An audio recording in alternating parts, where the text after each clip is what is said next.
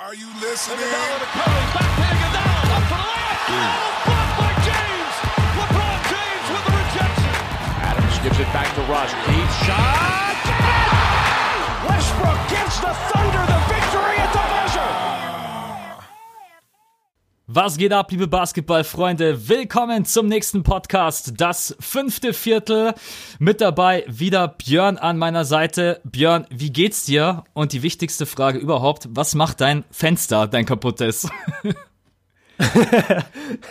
Geil, dass du das mit reinbringst. Yo, was geht ab, äh, liebe Basketball-Community, auch von mir, herzlich willkommen. Ja, ey, mir geht's gut. Das Fenster wurde jetzt ausgetauscht, Gott sei Dank. Ich hatte zwar Angst um meine Handwerker, hatte das auch bei Instagram gepostet, die da einfach ohne Sicherung im fünften Stock rumgeturnt sind, draußen auf dem Dach. Äh, der, der ist draußen rumgelaufen, der hat die Ziegel weggeschoben und hat sich dann auf die Dachbalken gestellt. Das war total krank. Ich stand da die ganze Zeit daneben und hab zugeguckt. Ähm, ja, Fenster ist ausgetauscht. Ich war jetzt unterwegs leider die ganze Woche seit Mittwoch. Konnte nicht äh, wie gewohnt jeden Tag ein Spiel gucken, musste mich anderweitig informieren und habe jetzt aber trotzdem Bock, heute wieder richtig einzusteigen, zieh mir später ein paar Spiele rein, mache jetzt den Podcast mit dir. Also ich habe richtig Bock heute. Ja, ich hab's auch. Ich war am Anfang echt irritiert in der Früh. Dann denke ich mir, Nachricht von Björn. Äh, Bild, Fenster kaputt. Ich so, was, ge was geht jetzt ab? Aber ja, echt, äh, echt krass. Haben die dann irgendwie gesagt, warum das Fenster gesprungen ist? Wegen der Kälte oder einfach nur, weil das Fenster so, so alt wie deine Heizung ist? das weiß ich noch. Das, das, weiß ich noch. Vom, das weiß ich vom Stream. Irgendein Zuschauer hat das, glaube ich, gedroppt, oder? Mit, die, mit der Heizung. Ja, ja, und dann, und dann hat der Mike, Mike war zufällig im Stream und meinte dann, er holt mir eine neue Heizung. Ja, ey, krass, wie du hier die Inside aus meiner Wohnung rausballerst. Ja. Äh, das, das Fenster ist gesprungen. Ich kann dir sagen, ich habe keine Ahnung wieso. Okay. Ich saß an meinem Laptop, habe gearbeitet, auf einmal höre ich einen Riesenknall. Ich denke mir, was war das? Gehe in den Hausflur, gehe in die Küche, nirgendwo ist irgendwas. Und dann irgendwann später gehe ich ins Schlafzimmer und sehe, dass dieses Fenster komplett zersprungen ist. Aber das ist so eine Doppelverglasung. Nur innen war gesprungen. Ähm, und ich habe dann gegoogelt und scheinbar gibt es bei bestimmten Fenstertypen, die sich über die Jahre halt, wo sich auch so ein bisschen das Haus vielleicht verschiebt durch den, ja, durch den Fensterrahmen. Ähm, dadurch kann so eine Scheibe unter Druck geraten und dann eben durch das kleinste Staubkorn anfangen zu, zu splittern. Und das war eben der Fall. Und ja, ich bin gespannt, ob ich es bezahlen muss. Da habe ich noch keine Info. Ich habe nur der Hausverwaltung gesagt, ey, das ist kaputt, ihr müsst es austauschen. Die haben direkt jemand geschickt. Ich hoffe jetzt, ich kriege nicht nächste Woche eine Rechnung über Fensteraustausch, weil das wäre ein bisschen heftig. Ähm, Normalerweise ja, nicht. war, war ein bisschen Abenteuer von meiner Seite aus. Ja, okay, zumindest ist jetzt wieder äh, alles gut. Ähm, auf jeden Fall Rechnung aufheben und eigentlich an äh, die Hausverwaltung schicken. So habe ich das immer gemacht. Ganz easy und entspannt. Gut. ähm, bevor jetzt gleich wieder, das letzte Mal haben wir, glaube ich, die ganze Zeit erstmal über den Weihnachtsmann geredet, heute erstmal über Fenster. Ähm, was anderes, was komplett gesprungen ist, sind unsere Zahlen auf Patreon. Und zwar krass nach oben. äh. Erstmal, pff, ich weiß gar nicht, ey. Ich kann einfach nur von meiner Seite aus und ich weiß auch, wir haben gerade eben drüber gesprochen, fettes, fettes Dankeschön sagen für den Support. Das ist jetzt noch keine, weiß ich nicht, zehn Tage her. Und wir haben mittlerweile äh, zwölf Patreons. Oder wie haben wir gerade eben gesagt, äh, Patrons? Oder wie hast du es nochmal genannt? Patrons. ja, ich, glaub, ich glaube, dass die Leute, die auf Patreon unterstützen, Patrons heißen. Also irgendwie ohne E. Äh, aber scheiß mal auf die Nomenklatur. Einfach nur Patreon. vielen, vielen, vielen Dank. Äh, auch nochmal von meiner Seite. Max hat es zwar schon gesagt. Das ist echt der Wahnsinn. Also du zehn Tage haben wir das, äh, vor zehn Tagen haben wir das wahrscheinlich gedroppt. Und wir hätten niemals mit so viel Support gerechnet. Es ist wirklich wunderschön zu sehen und auch dann die Nachrichten dazu, wo alle Leute geschrieben haben, ey, irgendwie, keine Ahnung, das tut mir nicht weh und ich, und ich mache das gerne und ich, ich feiere einfach euren Content. Deshalb äh, riesen Dankeschön an euch alle.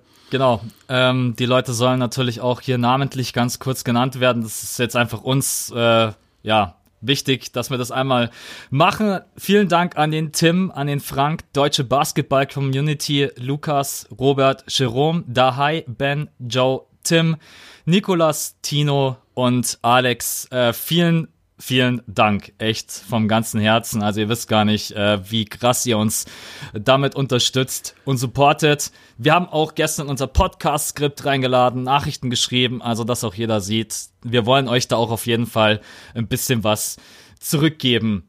Wir haben noch einen Punkt, und zwar Weihnachten steht vor der Tür.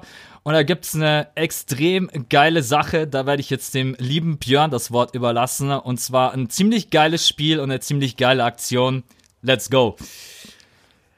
Yes, also wenn ihr aus dem Gebiet NRW seid, wenn ihr aus dem Ruhrgebiet seid, wenn ihr von ganz woanders herkommt, aber sagt, ey, die Fahrt nehme ich auf mich, dann kommt am 25.12., am ersten Weihnachtsfeiertag um 20 Uhr geht's los im UCI Bochum, das heißt im Kino zeigen Siebes und ich zusammen den, nicht den Film diesmal, das haben wir schon zweimal gemacht mit der Community, sondern diesmal zeigen wir wirklich ein Live-Game, ein Christmas-Game, Oklahoma City gegen die Houston Rockets auf der großen Kinoleinwand. Es ist es war so viel Arbeit, ey. ihr könnt euch das nicht vorstellen. Ich muss jetzt echt im Nachhinein lachen. Das hat so lange gedauert und ab und zu hatten Leute bei diesen Movie Nights uns nämlich schon gefragt, so hey, wie wär's denn, wenn ihr mal ein Spiel machen würdet und äh, live zeigen würdet? Und Siebes und ich haben innerlich immer so ein bisschen gegrinst und dachten uns, ja, wir sind da ja dran, aber da hängt halt echt viel mit zusammen. Du musst, äh, du musst es von der NBA genehmigen lassen, du musst es von The Zone genehmigen lassen, du musst alles mit denen abgleichen und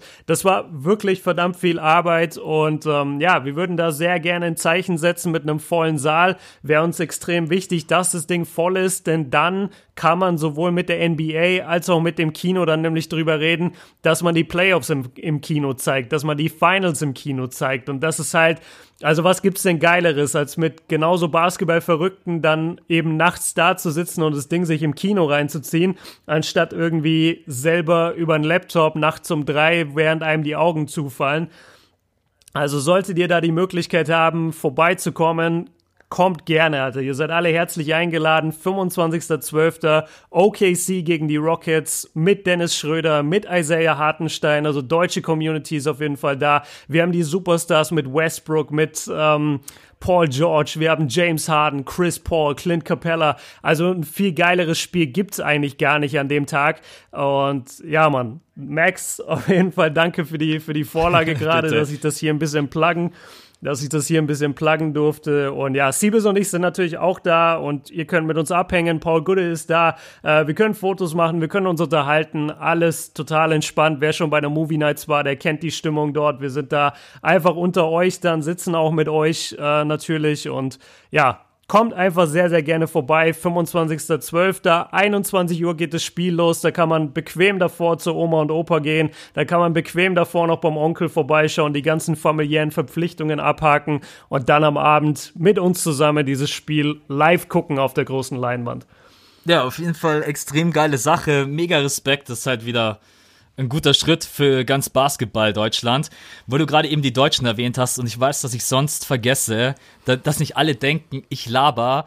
Ich habe Isaac Bonga geschrieben, ich habe aber noch keine Antwort bekommen. Ich bin ich bin da, okay. ich bin da dran. Ich habe auch mit NBA Deutschland und so weiter habe ich versucht Kontakt aufzunehmen. Ich bin sehr sehr positiv gestimmt, dass es noch klappt und dass wir da eine Antwort kriegen. Bloß, dass ihr alle wisst, nice. ich hab's nicht vergessen, weil zu sagen, yo, ich schreib mal dem und dem und dann im nächsten Podcast kommt nichts dazu. Ähm, ja, ansonsten mit Popovic läuft's auch weiterhin. äh, nee, alles gut. Genau, dann haben wir noch einen Punkt und dann starten wir auch direkt rein und dann geht's echt richtig fett zur Sache. Und zwar Weihnachten steht vor der Tür und wir haben ja gesagt, wir wollen euch da auch so ein bisschen ja, vielleicht irgendwie ein extra Zusatz-Podcast bieten. Ne? Deswegen haben der Björn und ich jetzt mhm. einfach gedacht, wir überlassen das einfach euch, bevor wir euch da jetzt irgendwas vorschlagen. Wenn ich das, oder wir sagen einfach zu den Jungs, schlagt uns mal eure Ideen, Wünsche vor und dann gucken wir, ob da irgendwas Geiles dabei ist, was wir umsetzen können. Deswegen schreibt uns in die Kommentare auf Instagram, wo auch immer, wenn ihr irgendwie eine Idee habt, was man machen könnte. Also jetzt keine Frage, sondern wirklich eine Idee zu irgendeinem Thema, irgendein Vergleich, von mir aus auch ein Ranking, keine Ahnung, irgendwas, dann schreibt das, das ganz gerne und dann werden wir versuchen, dass wir zu Weihnachten, jetzt nicht am 24., weil ich glaube, da hat jeder was anderes zu tun, dass wir da noch eine Special Edition raushauen. Vielleicht am 25. und 26. Gut. das war's jetzt erstmal. Äh, danke fürs Zuhören. Nein, Spaß beiseite. Jetzt geht's rein und wir haben heute gleich ein riesenfettes Thema mit mehreren Spielern, mit mehreren Teams. Also jetzt heute mal nicht gedrimmt erstmal nur auf ein Team, sondern die Stat-Leader der bisherigen Saison. Wir starten rein mit, ja, dem Leader Points per Game. Es ist James Harden. 30,8 Punkte derzeit im Durchschnitt. Und er polarisiert gerade eben sehr, sehr krass aufgrund seiner Spielweise. Und wir haben uns gedacht, wir nehmen das jetzt mal mit rein. Wir haben auch Rebounds, Blocks, Steals, Assists. Wir starten jetzt aber erstmal mit James Harden und der großen Frage, muss man seine Spielweise mögen, lieben, respektieren? Kann man ihn als Flopper bezeichnen? Ist es attraktiver Basketball? Björn, ähm, jetzt bist du, jetzt bist du, Björn, jetzt bist du. mach dich zum Feindbild. Mach dich zum Feindbild aller Houston Rockets Fans. Ich muss auch echt sagen, also die Meinungen bei James Harden, wie die auseinandergehen, ist Wahnsinn. Ich kenne fast keinen Spieler in der NBA, außer vielleicht noch äh, KD, LeBron James stellenweise auch, aber bei James Harden auf der einen Seite der pure Hass, alle sagen Flopper, was ist das für eine Spielweise, das kann man sich nicht reinziehen, das hat nichts mit Basketball zu tun. Und die anderen, die dann sagen, ich liebe James Harden, es ist halt seine Art und Weise, Basketball zu spielen. Die Fouls musst du auch erstmal, also die einen verteidigen und die anderen greifen ihn total an.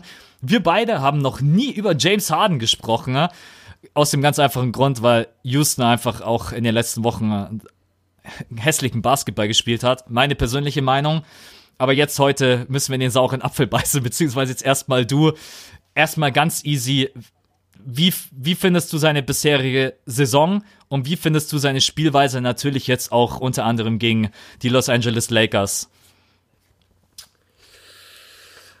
Boah, ist das eine schwierige Frage jetzt, muss ich echt sagen, weil James Harden, also du sagst wir haben noch nicht äh, so viel über ihn geredet. Ich habe das Gefühl, wir haben in jedem Podcast über ihn geredet, weil die Rockets irgendwie doch immer Thema waren. Also wenn ich jetzt, schau mal, ich, ich kann mir jetzt seine Quoten anschauen und einfach nur beeindruckt sein. 45% aus dem Feld, 37 von der Dreierlinie und irgendwie 85, 84 von der Freiwurflinie, 30 Punkte, 8 Assists, 5 Rebounds, 2 Steals auch. Also Gut, er hat, er hat sechs Turnover im Schnitt, was natürlich brutal ist, das geht gar nicht. Aber ansonsten, das, das sind ja jetzt keine schlechten Stats erstmal auf den ersten Blick. Und ich sage das immer wieder, wenn ich jetzt äh, irgendwie jung bin und ich gehe an den Laptop und ich gucke mir jeden Tag Houston Rockets Highlights an, ja, dann bin ich auch geflasht so. Und dann denke ich auch, boah, James Harden ist einfach mit Abstand der krasseste Scorer, weil in jedem dieser Highlight-Videos sind mindestens drei oder vier Stepback-Dreier ins Gesicht von irgendjemand, wo ich mir denke, wer kann das schon auf der Welt? Also wer kann so consistently diese Stepback-Dreier treffen? Auf der anderen Seite muss ich sagen, wenn ich mir die Rockets halt angucke, dann halte ich eigentlich von ihm als Spielertyp oder von ihm als Spieler, gar nicht als Spielertyp, weil sein Spielertyp ist einfach, ich bin Scorer und ich bin Ballverteiler und das macht er eigentlich die meiste Zeit gut. Aber von ihm als Spieler bin ich kein Fan, weil zum, ein, zum einen habe ich das Gefühl, er führt sein Team nicht wirklich. Die stecken in so einer Riesenkrise und seine einzige Antwort ist, hey, lass mich noch mehr Dreier ballern.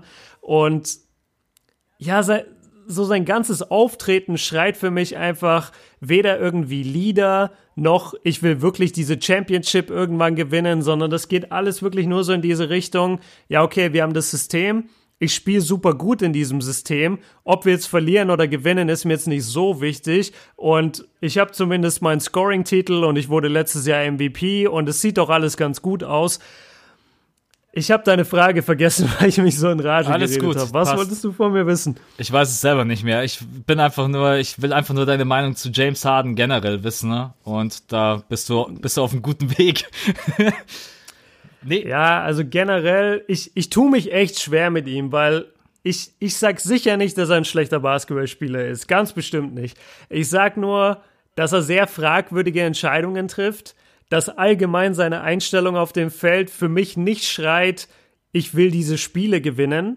Und das, das stört mich enorm. Also es stört mich einfach extrem, wenn jemand nicht diesen Siegeswillen hat, obwohl er auf dem Talentlevel ist, dass er jedes Spiel im Alleingang oder zumindest einfach durch seine Präsenz so. Guck dir mal die Bugs an, guck dir mal an, wie Janis da drin spielt. Selbst wenn der das schlechteste Game überhaupt hat, der Junge ist die ganze Zeit da mit Intensität. Der versucht dann halt nach einem Loose Ball nachzulaufen oder der versucht einen Rebound zu holen, den er eigentlich nicht bekommen kann.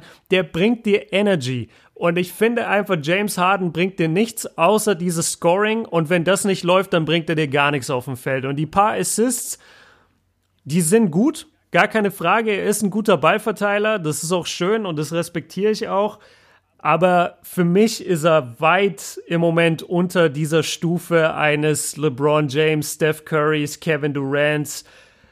Ja, ich weiß nicht, ob ich Janis schon da hoch tue, aber sagen wir mal die drei besten Spieler so und Kawhi natürlich, sagen wir mal die vier. Da ist James Harden, obwohl er auf dem Talentlevel von diesen Leuten ist, ist er gerade ganz weit unten abgeschlagen von, von meiner Seite aus. So, jetzt habe ich lange gerantet, jetzt, jetzt würde ich auch gerne wissen, erstmal deine allgemeine Einschätzung. Was sagst du denn zu James Harden? Nee, ich halte mich da raus. Wäre geil, oder? Äh, kann ich natürlich nicht. Ah, ja, seine Stats sind beeindruckend. Ähm, aber ich habe jetzt auch die, dort tatsächlich doch die letzten drei, vier Spiele mir angesehen und das, was ich immer gesagt habe, hat sich bestätigt sich in jedem Spiel. Er macht sein Team nicht besser. Und das ist für mich der größte Punkt, der einfach gegen ihn spricht. Das ist auch, die Rockets spielen, glaube ich, die zweitlangsamste Pace der NBA, was man sich mal vorstellen muss. Ja. Was unter anderem auch ja. daran liegt, dass James Harden sehr, sehr viel den Ball in der Hand hält und in der Isolation auch die Uhr runterlaufen lässt er verteilt die, Be die Assists hat er zwar, aber wenn man sich mal ein ganzes Spiel anguckt, dann sorgt er nicht dafür, dass sein Spiel dass sein ganzes Team einfach in Bewegung ist, dass es mehrere Möglichkeiten gibt, also dass nicht nur er den finalen Pass spielt, sondern ähnlich wie man das bei Golden State sieht oder bei den Spurs oder bei den Clippers momentan auch, dass der Ball auch einfach mal über zwei, drei Stationen weitergespielt werden kann, weil alle in Bewegung sind. Und bei den Houston Rockets ist derzeit einfach alle stehen also jetzt natürlich nicht die ganze Zeit, weil James Harden jetzt natürlich auch nicht jede Possession vorträgt. Aber trotz allem ist er einfach ein großer Garant dafür. Laufen die anderen, bewegen sich die anderen oder habe ich den Ball top of the key und mache einfach alles alleine? Das nervt mich extrem, weil das ist für mich kein Leader. Und das ist, finde ich, einen extrem guten Punkt, den du angesprochen hast. Und da muss man auch einfach mal die Augen aufmachen, selbst wenn man ein Riesenfan ist. James Harden ist nur ein Scoring-Leader aber er ist kein Leader auf dem Feld. Und das macht ihn, er ist so weit weg von einem LeBron James, einem Steph, einem KD. Ähm, ich würde da auch so Spieler wie Janis und Joel Embiid, auch wenn die natürlich noch sehr, sehr viel Luft nach oben haben und noch total jung sind, aber wenn die auf dem Feld sind, die übernehmen mit die Verantwortung. Und James Harden ist wirklich so, es war jetzt auch bei dem 50-Punkte-Spiel, hat er, glaube ich, auch irgendwie 4 von 12 oder 4 von 13 Dreiern getroffen. Also, 4 von 12. 4 von 12. Also da hat er im Endeffekt auch wieder in der ein oder anderen Possession sich gedacht, ja, mir ist egal, ich, entweder der droppt oder nicht. Das, man sieht ihm das ja auch einfach an. Der weiß, ich stehe one on one. Ich mache einmal den Step nach vorne, den Crossover nach hinten, Dreier kommt, entweder fällt oder nicht, ist mir eigentlich total Wayne. Äh, ja. Ja, es ist, äh, es ist ein ganz, ganz schwieriger Typ. Er ist sicherlich einer der besten äh, Scorer in der NBA und auf der Welt. Und dann haben wir noch dieses ganz, ganz große Ding 18 Freiwürfe getroffen von 19. Er macht es natürlich mhm. auch den Hatern extrem leicht zu sagen, du bist verdammt nochmal ein Flopper, was auch der Titel unseres Podcasts heute ist. Ist James Harden ein Flopper? Wie siehst, wie siehst du das? Wie zieht er seine Fouls? Macht er das wirklich bloß, weil er sagt, ich will dieses Foul, ich will diese zwei Freiwürfe? Oder weil die Verteidiger einfach wirklich nicht die Schnelligkeit haben, das Skillset, um ihn so zu verteidigen, dass man ihn nicht faulen muss. Wie siehst du das? Nee, er, er zieht die auf jeden Fall. Ich, ich bin halt, ich bin hin und her gerissen, ob ich das jetzt mag. Also mögen tue ich es nicht, einfach weil es das Spiel langsam macht und gerade diese Rockets Games, das war ein richtig guter Punkt, den du da angesprochen hast mit den Assists und mit dem äh, das Team besser machen. Das finde ich nämlich auch selbst wenn diese Assists nämlich von ihm gespielt werden, also vier oder fünf, kannst du schon mal davon ausgehen, sind sowieso aus dem Pick and Roll mit Capella.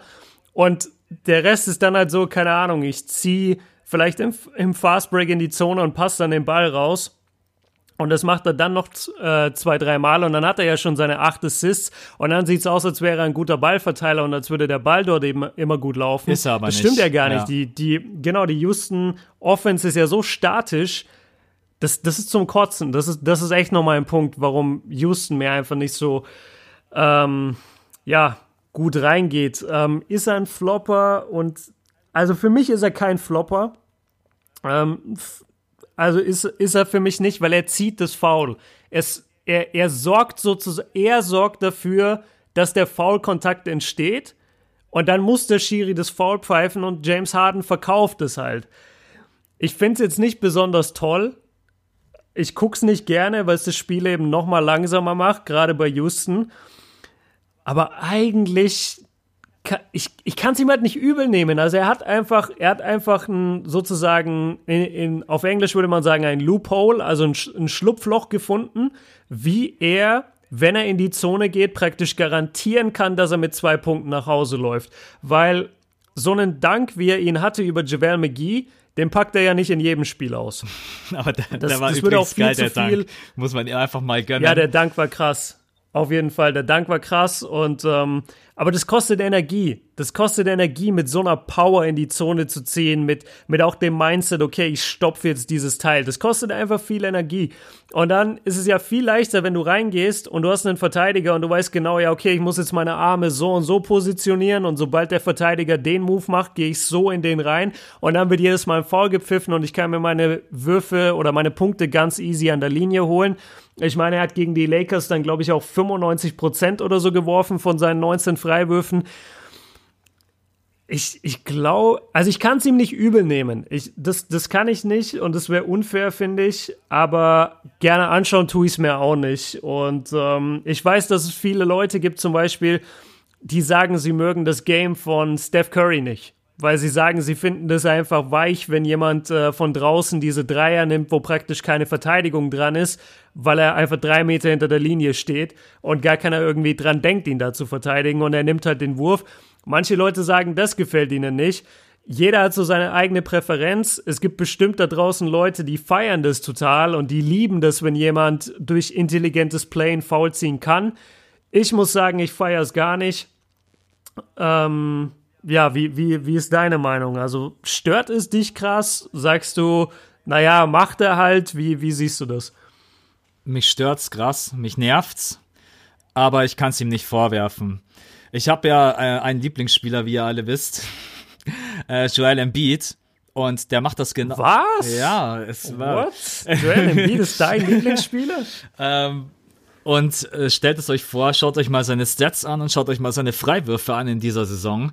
Und der macht das genauso wie James Harden. Der hat auch in dem letzten Spiel gegen die Pacers auch wieder 13 von 16 Freiwürfen.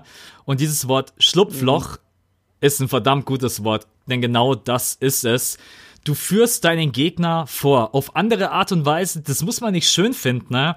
Aber wenn jemand wirklich es versteht, junge Spieler aussehen zu lassen wie Anfänger, egal ob das ein Josh Hart ist, ein Caldwell Pope, der macht das auch gegen äh, erfahrene Jungs wie ein JaVale McGee oder er, er macht's einfach gut. Er weiß ganz genau, wo muss ich hingehen, wo kann mich der Gegenspieler nicht mehr verteidigen, ohne dass er einen Foul zieht. Ich mag's auch überhaupt nicht. Ich skipp auch Freiwürfe generell sehr, sehr viel durch, weil, ja, was erzählt mir ein Freiwurf über das Spiel? Halt nichts. Aber es ist einfach effektiv und wenn jemand so gut Freiwürfe wirft wie er, dann wäre er halt auch einfach dumm, wenn er es nicht macht. Er ist für mich einer der besten, äh, kann man das sagen, Faulzieher auf der Welt. Du musst einfach auch ein, Ja, ja. Es, diese ganzen erfahrenen Spieler, auch ein LeBron James oder ein KD oder wer auch immer, die wissen halt ganz genau, wo kann ich Spielern wehtun. Und James Harden weiß, hey, mit diesem Drive rein und dann einfach mit dem Kontakt in den Mann, die wissen ganz genau, dass ich die Handles habe, um abzuschließen. Ne? Ähm, dann kommt das Foul, dann gibt's Freiwürfe, es sind Punkte für ihn. Man muss es nicht mögen. Ich mag's auch nicht. Ich find's auch total unschön, weil es einfach das Spiel langsam macht. Du siehst keine Plays. Ist einfach nicht schön anzugucken. Ich kann's ihm aber trotz allem nicht vorwerfen. Da gehe ich echt lieber auf die Schiene, die wir vorhin hatten. Er ist kein Leader. Das ist viel mehr der Punkt, der, der mich bei ihm stört. Und uns hat jemand geschrieben, Frage, würdet ihr James Harden im vierten Viertel am Ende in der Crunch Time den letzten Wurf nehmen lassen wollen? Ja oder nein? Fand ich, äh, fand ich eine extrem gute Frage. Allgemein, ob ich James Harden, wenn es wirklich drauf ankommt, in Game 7 im letzten Viertel, will ich, dass er meine Bälle nach vorne trägt. Und ich antworte jetzt einfach mal, bevor ich den Ball rüber zu dir gebe. Nein, will ich nicht. Weil wir haben das das letzte Jahr gesehen und James Harden war im Lead, Chris Paul war draußen. Die Houston Rockets führen gegen den haushohen Favoriten in der Serie 3-2, dann 3-3, Game 7. Was hat James Harden gemacht? Er war kein Leader, oder? Oder widersprichst du mir? Würde ich dir nicht empfehlen. Ich widerspreche, ich, ich widerspreche dir komplett. Ähm, ja, warte, ich wollte eigentlich schnell, du musst noch schnell was erzählen, weil ich wollte seine Stats aus dem letzten Ding, äh, aus dem Game 7 wollte ich mal raussuchen. Ah ja. Um das eben genau dann einmal auch sagen zu können. Also ich bin aber jetzt auch schon hier.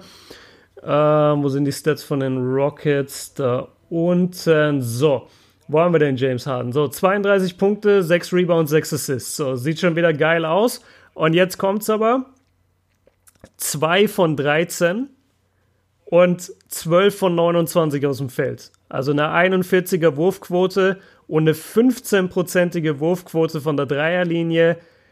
Das bei 13 Versuchen in Game 7 ist halt lächerlich. Und das ist, glaube ich, genau der Punkt, den alle meinen. Es kommt natürlich ein bisschen drauf an, wen du im Team hast. Also, wenn du mich jetzt fragst, wen will ich bei den Rockets, der am Ende den ballert, dann will ich schon, dass James Harden den ballert. Wenn ich aber einen Vergleich machen würde zwischen den ganzen Topspielern der NBA, wo er ja immer wieder mit reingezählt wird und auch der beste Scorer der NBA ist und dementsprechend sowieso da mitreden muss, da würde ich eine Million Mal lieber Kevin Durant den Ball geben, Steph den Ball geben, Kawhi den Ball geben. LeBron, so muss ich auch sagen, bin ich mir nicht 100% sicher, würde ich auch lieber dann einem anderen geben. Und äh, nur um nochmal festzuhalten, dass diese, diese Kritik, die wir halt an Houston immer äußern, immer wieder und jetzt an Harden in diesem Podcast, das ist ja nicht nur gegen ihn. Also ich, wir haben ja wirklich an jedem Spieler wahrscheinlich Kritikpunkte und zum Beispiel, weil wir über Spielweisen, Spielweisen geredet haben, die uns nicht gefallen. Ich hasse es auf den Tod, dass LeBron James sich bei jedem Drive den er zum Korb macht, aufregt des Todes, dass kein Foul gepfiffen wurde. Ja. Ich finde das so lächerlich. Ich finde, er sollte dafür einfach mal ein paar Ts bekommen, damit er nicht in jedem Play wirklich die Schiris schlecht dastehen lässt. Der, der rennt übers Feld wie so ein kleines Kind, Alter, und ist aber mit Abstand der beste Spieler der Welt, ist 2,3 Meter drei groß, wiegt 115 Kilo. So suck it up und renn in die Defense. Ich hasse das, wenn der übers Feld rennt und danach zu dem Ref geht und immer mit dem labert und labert. So spiel einfach the fucking game. Ähm, das, das mal so als Nebenbei-Quote. Nicht, dass die Harden-Fans denken, wir haben uns auf den eingeschossen. Bei Houston läuft's einfach kacke im Moment. James Harden soll der Leader dieses Teams sein. Er ist der Topscorer, er ist der Top-Ballverteiler, so alles super. Ja, aber da muss er auch abliefern. Und er ist halt unter diesen ganzen Top-Spielern der Spieler, den du am meisten kritisieren musst. Und ich meine, vor zwei Wochen oder wann auch immer das war, oder vor drei Wochen, als das ganze Ding mit Kevin Durant war und mit Draymond, ja, da haben wir auch viel über Draymond geredet. Also ich weiß, in letzter Zeit war sehr Rockets-lastig, ähm, aber das, das ist nicht ausschließlich gegen die Rockets, das ist nur einfach, weil die nicht gut spielen, weil es keine Veränderung gibt und weil James Harden weiterhin genauso weiterspielt, ohne was zu ändern und dabei dann nicht mal besonders gut ist, vor allem in der Crunch-Time, wie wir es jetzt hier mit dem Vergleich von Game 7 gesehen haben. Das nur mal zum, zum Abschluss noch und zur Erklärung so ein bisschen zu dem Thema vielleicht. Ja, absolut. Deswegen habe ich ja auch vorhin echt, also meinen Lieblingsspieler mit reingeworfen in diesen, äh, in diesen Topf. Genau. Ähm, weil einfach, ja, jeder hat so ein bisschen seine Eigenheiten. Bei LeBron James, ich mag es auch überhaupt nicht.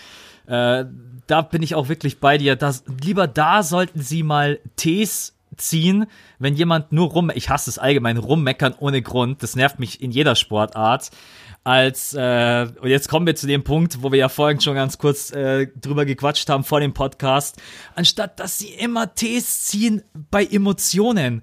Ey, jemand stopft über den anderen drüber und wird ein bisschen geflext, egal ob das ein Valanciunas ist, egal ob das ein Draymond ist. Äh, mich wundert es, dass äh, James Harden kein Tee bekommen hat oder hat der eins bekommen, weil der hat ja nach dem Dank auch hier einen auf. Äh, der hat geflext, ja, der hat auf jeden Fall gut geflext. Ja, aber warum? Ich boah, da, das regt mich einfach so auf. Wie kann man dem Sport die Emotionen nehmen. Und du hattest vorhin noch ein mega geiles Beispiel, ich habe es leider jetzt schon wieder total vergessen. Ne? Irgendwas mit äh, Trey Young und äh, DeAndre Jordan. Vielleicht kannst du es nochmal kurz raushauen. Ach so, ja, die beiden äh, war vielleicht war vielleicht etwas schwer für den Ref zu sehen, weil, weil DeAndre Jordan ist dabei halt so straight face geblieben. Also der hat, der hat jetzt nicht gelacht währenddessen, aber du konntest einfach sehen, das ist so eine kleine Spielerei zwischen Trey Young und DeAndre Jordan. Die haben sich so praktisch hin und her geschubst am Arm und es war gerade eine Auszeit und die laufen bequem halt irgendwie zur Bank und, und schubsen sich halt so ein bisschen. Aber alles in good fun und dann kommt halt der Ref und pfeift einen Tee gegen beide. Und dann gehen beide sofort zu ihm hin und sagen, Digga, wir machen nur Spaß. Das war überhaupt nicht ernst. Wir machen hier nur Spaß. Und der Ref beharrt da drauf und sagt, nee, nee, sowas, sowas dulde ich hier nicht und sowas geht nicht und das ist so ein Quatsch. Und ich, ich finde das aber von mir aus so, das, das gab es ja schon in den 2000ern. Da, da gibt es einen berühmten Clip, den wird jetzt keiner mehr im Kopf haben, aber vielleicht die Älteren. Ähm, da wurde Vince Carter gerade wurde getradet von Toronto nach New Jersey und dann spielte das erste Mal Toronto, glaube ich, gegen New Jersey. Und dann hat auch Vince sich mit einem seiner Teammates damals, Mo Peterson, haben sie sich so gegenseitig so, sind sie aneinander vorbeigelaufen, dann haben sich so ein bisschen geslappt auf die, auf die Backe, weißt du, einfach so, so freundschaftlich. Und ähm, dann kam auch der Ref und hat dann, glaube ich, hat dann, glaube ich, Mo Peterson ejected obwohl er halt nur gejoked hat mit Vince. Also die, die haben halt gar nichts gemacht, die haben halt einfach nur rumgejoked. Und äh, dann, dann hat der Ref, glaube ich, Mo Pete ejected und dann ist sogar Vince hin und hat gesagt, nee, nee, warte mal, das ist Joke hier, das ist mein alter Teammate. Und da hat der Ref auch gesagt, nee, das geht nicht. Und das ist so, so ein Quatsch, wirklich. Das ist einfach nur Quatsch. Aber gerade die Emotionen finde ich am allerschlimmsten. Stell dir mal vor, die hätten jetzt bei dem James Harden Play, die hätten Technical gegen ihn gepfiffen. Was ist das denn für eine Scheiße? Damit, damit zerstörst du doch komplett dieses Play. So NBA oder überhaupt Basketball ist emotionsgeladen. Der meiste Sport ist sehr emotionsgeladen. Du willst Momentum aufbauen. So ein Dank in einer fremden Halle über den Center Javel McGee, weißt du, wie das deine Bank pusht? Weißt du, wie krass dich das nach vorne trägt? Und dann kommen diese Pussy-Ass-Refs, ich kann es nicht anders sagen, und, und meinen hier ein technisches zu geben oder bei einem Valanciunas, der irgendwie mal für die Fans flext. Das ist lächerlich, wirklich. Ich weiß auch nicht, warum die NBA das, das so, ähm, ja, dass da so drauf geguckt wird, weil ich, ich verstehe es einfach nicht. Ich habe auch keine Guck mal, das, das, der, der, der legendäre Dank von, von LeBron über Ding, äh, von LeBron über Jason Terry. Da haben sie ja auch ein, ein technisches gepfiffen. Aber eigentlich, warum? Also warum? Was macht LeBron denn? Er, er dankt über ihn. Das ist einer der besten Danks, die es jemals gab, so. Und dann guckt er kurz Jason Terry an, gibt ihm so einen kleinen Death Stare und geht dann wieder weg.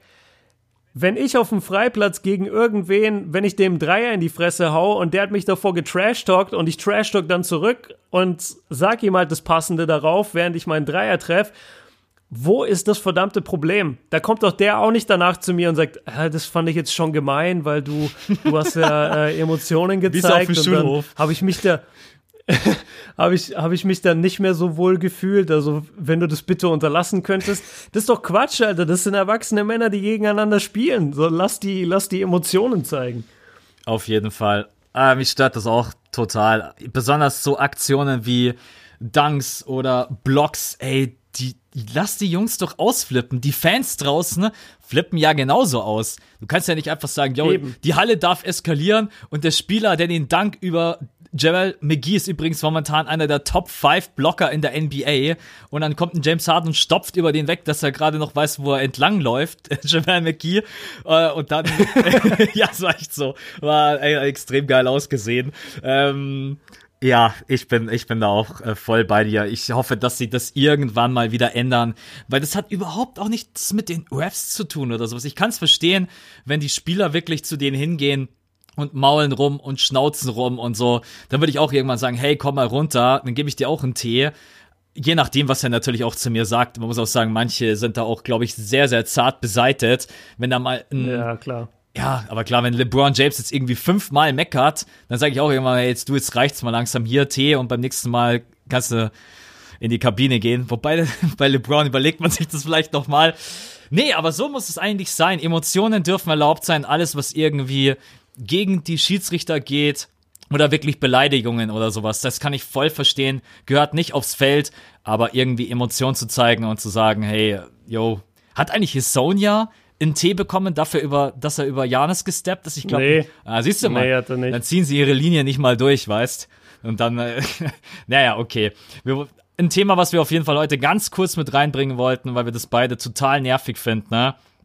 Gehen wir weiter, weil wir haben ja noch vier andere Kategorien. Nicht jeder wird jetzt so krass sein wie James Hardner. Rebounds ist jetzt zum Beispiel, was heißt unspektakulär. Andre Drummond. Oder hattest du noch was zu James Hart oder generell zu Tees? Nicht, dass ich dich jetzt da komplett. Nee, nee, geh, Okay, alles geh klar. ruhig weiter. Also, Drummond, ja, 15,4 Bretter holt er im Durchschnitt runter im Spiel. Ist krass, macht er aber gefühlt jede Saison. Also, das soll jetzt nicht die, die Leistung dahinter schmälern, weil jeden Ball, den du runterpflückst, bedeutet automatisch, ich habe wieder den Ballbesitz für mein Team gesichert. Aber klar, ein Drummond ist einfach eine Rebound-Maschine, genauso wie DeAndre Jordan oder Whiteside oder es gibt so viele andere Spieler.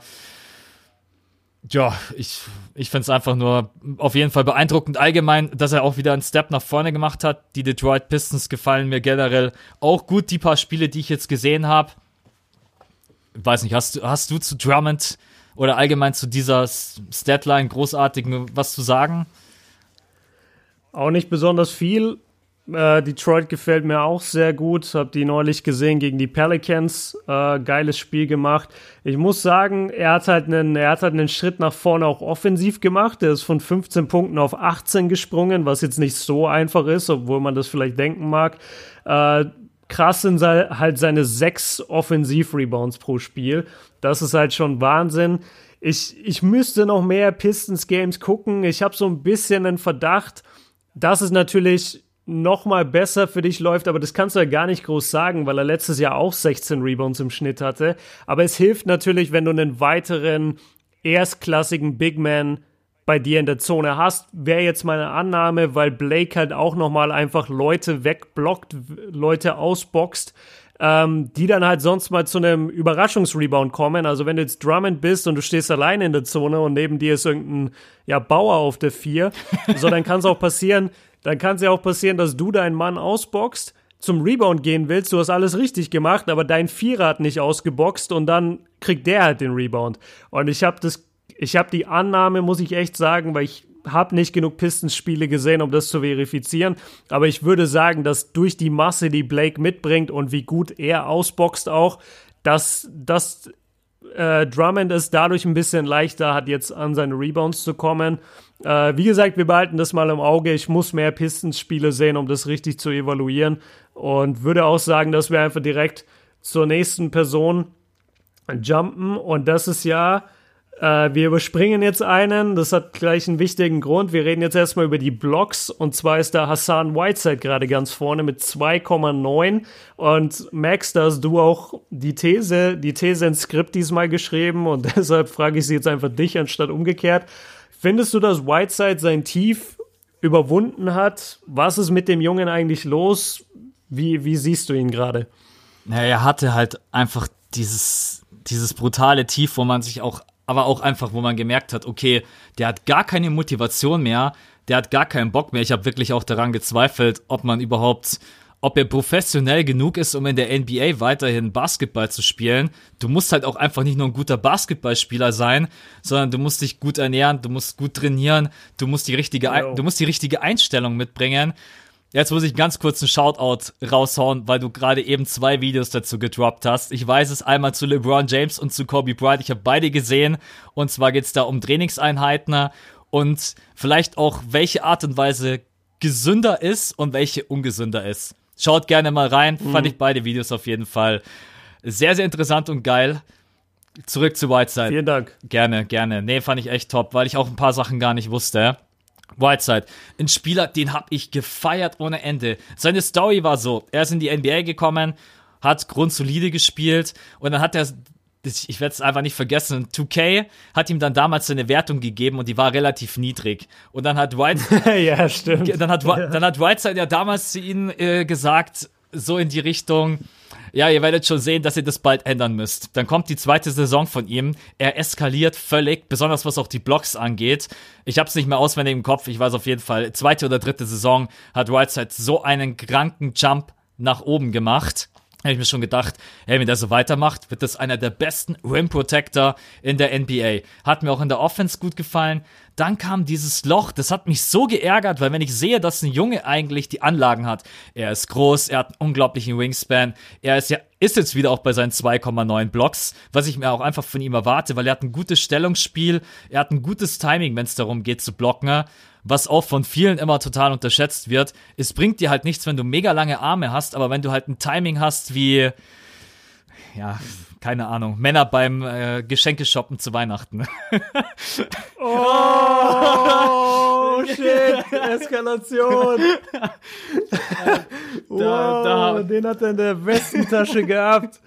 Da, da, Oh, fuck, da fuckt er ihn aus, ey. Ähm, der hat mich jetzt gerade selber beeindruckt, muss ich sagen. äh, nee, hat er sein Tief überwunden?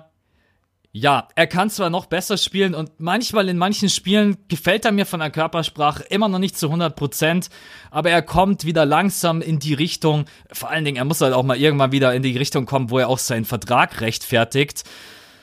Hat er sein Tief überwunden? Fast. Noch ein bisschen besser, noch ein bisschen konzentrierter und 100% auf den Punkt. Dann kann Whiteside äh, ein wichtiger Anker für die Heat sein. Kann auch sein, dass Whiteside in den nächsten äh, ein, zwei Jahren bei einer anderen Franchise spielt, aber auch da muss er natürlich einfach gucken, dass er seine Leistung immer wieder abruft. Ansonsten sind 2,9 Blocks im Durchschnitt natürlich beeindruckend und helfen dir auch als Team. Ich glaube, die Heat haben jetzt auch vergangene Nacht wieder gewonnen. Ja, also so viel mal zu, zu der Frage.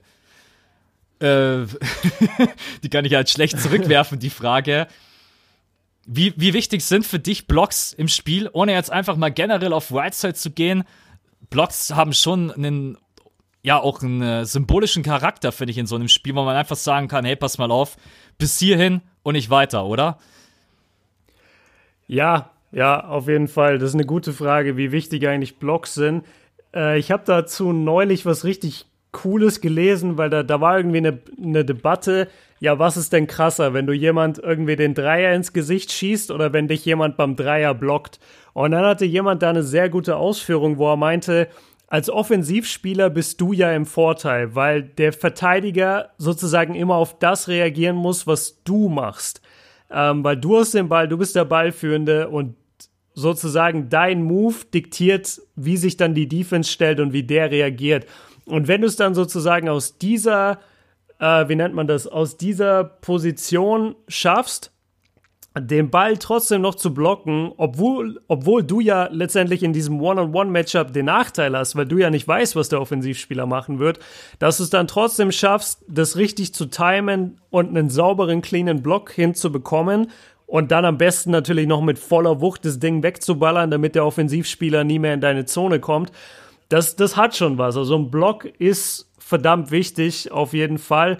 Ich muss leider bei dem Whiteside-Thema sagen, dass ich ihn gar nicht irgendwie. Verfolgt Ah, habe. wie soll ich das ausdrücken? Nein, nein, ich, ich habe ihn verfolgt. Das ist ja das Schlimme. Ich habe ihn verfolgt und ich sehe sozusagen, ich sehe sozusagen keine Hoffnung bei ihm. Also ich glaube nicht, dass, wie du das angesprochen hast, ich glaube nicht, dass der je diesen Schritt machen wird, dass er wirklich checkt, so, oh shit, ich bin in der NBA und ich muss mein, äh, mein, mein Temper, also meine, meine Wutausbrüche, muss ich, ähm, muss ich unterdrücken. Ich muss, wenn der Coach irgendwas macht, was ich nicht mag, dann kann ich mir nicht wie so ein kleiner Junge hinsetzen und eine Fresse ziehen, so als würde ich nicht mehr spielen wollen. In, in einem der letzten Spiele ich weiß nicht, gegen wen das war. Es könnte gegen Orlando gewesen sein, weil er dann noch zwei Spiele danach steht bei Basketball Reference, dass er nicht mit dem Team war. Also ich weiß nicht, ob das eine disziplinarische Maßnahme war. Jedenfalls ist er da 40 Sekunden, bevor das Spiel vorbei war. Ich glaube, Orlando hatte irgendwie einen Freiwurf oder der Ball war ihm aus. Es waren 40 Sekunden auf der Uhr. Es war ein Blowout. Und er ist einfach in die Kabine gelaufen. So ohne Grund. Er war halt auf der Bank und ist dann einfach aufgestanden und ist in die Kabine bei 40 Sekunden auf der Uhr. Und solche Dinge und gerade letztes Jahr in den Playoffs, Mann, da war er ja komplett. Ja, das war Ja, Katastrophe. Da, da, ja, genau, da war er einfach so ein Wrack, da wusste er gar nicht, oder man wusste gar nicht, was man von ihm bekommt. Ich glaube, der hat doch Er dann auch gar nicht mehr gespielt, oder? Hat er nicht irgendwann mal rausgenommen, äh, Spolstra? Ja, ja, er, er hat auf jeden Fall mal nicht gespielt Ja, und er musste dann aber wieder, weil es halt gegen Embiid ging und da musste natürlich irgendwie dagegenhalten und da war er dann schon der Mann. Aber das, also der ist für mich, der ist für mich so Cousins 2.0. er ist halt kein und Profi das vom Schlimme- Verhalten her. Genau, er ist kein Profi und er hat diese Anger-Issues. Und ich habe das nie nachvollziehen können, dass wenn du in der NBA dann schon bist und du checkst, der ist ja jetzt auch ein paar Jahre drin, ist ja nicht so, dass sein zweites Jahr ist, der ist ja wirklich schon seit ein paar Jahren da, dass du es dann trotzdem nicht auf die Reihe bekommst, dein Verhalten anzupassen an das, was dir gegeben wird. Es kann ja sein, dass du eine harte Kindheit hattest. Es kann ja sein, dass du von da und da kommst und dass es, dass Konflikte anders geregelt wurden oder sonst irgendwas. Ja, aber Digga, du musst dich ja auch anpassen. Du hast den Vertrag angesprochen. Ich weiß gerade nicht die Zahlen, aber er bekommt ja Unsummen an Geld jedes Jahr. Ähm, hat er ja einen Monstervertrag unterschrieben durch die eine Saison, wo er halt krass abgeliefert hat. Ja, und seitdem flasht er mich gar nicht. Also für mich ist er nach wie vor in diesem Tief. Und ich weiß nicht, ob der jemals ein verlässlicher NBA-Player wird. Vielleicht hat er irgendwann einen Turnaround, so JaVale McGee-mäßig. Da dachte man auch in seinen Jahren in Denver so, okay, kriegt der Junge überhaupt mal irgendwas auf die Reihe? Checkt der überhaupt, wie man Basketball spielt? Sollte er das hinbekommen, dann hat er auf jeden Fall alle athletischen Fähigkeiten, die man braucht. Er hat, wie du es angesprochen hast, sehr gutes Timing beim Blocken. Das will ich ihm gar nicht wegnehmen.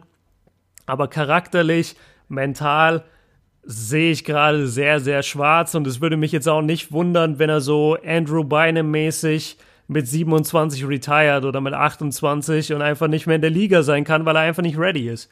Er ist schon 29. Das unterschätzt man auch immer. Nein, Doch. er ist schon so alt. Ja, ja, das unterschätzt man. Das, Nein. das sind einfach diese beiden Spielzeiten, wo er äh, raus war. Und er ist ja dann mit 25 wieder zurückgekommen und hat dann bei den äh, Heat gespielt. Dann kam er diese kranke Saison.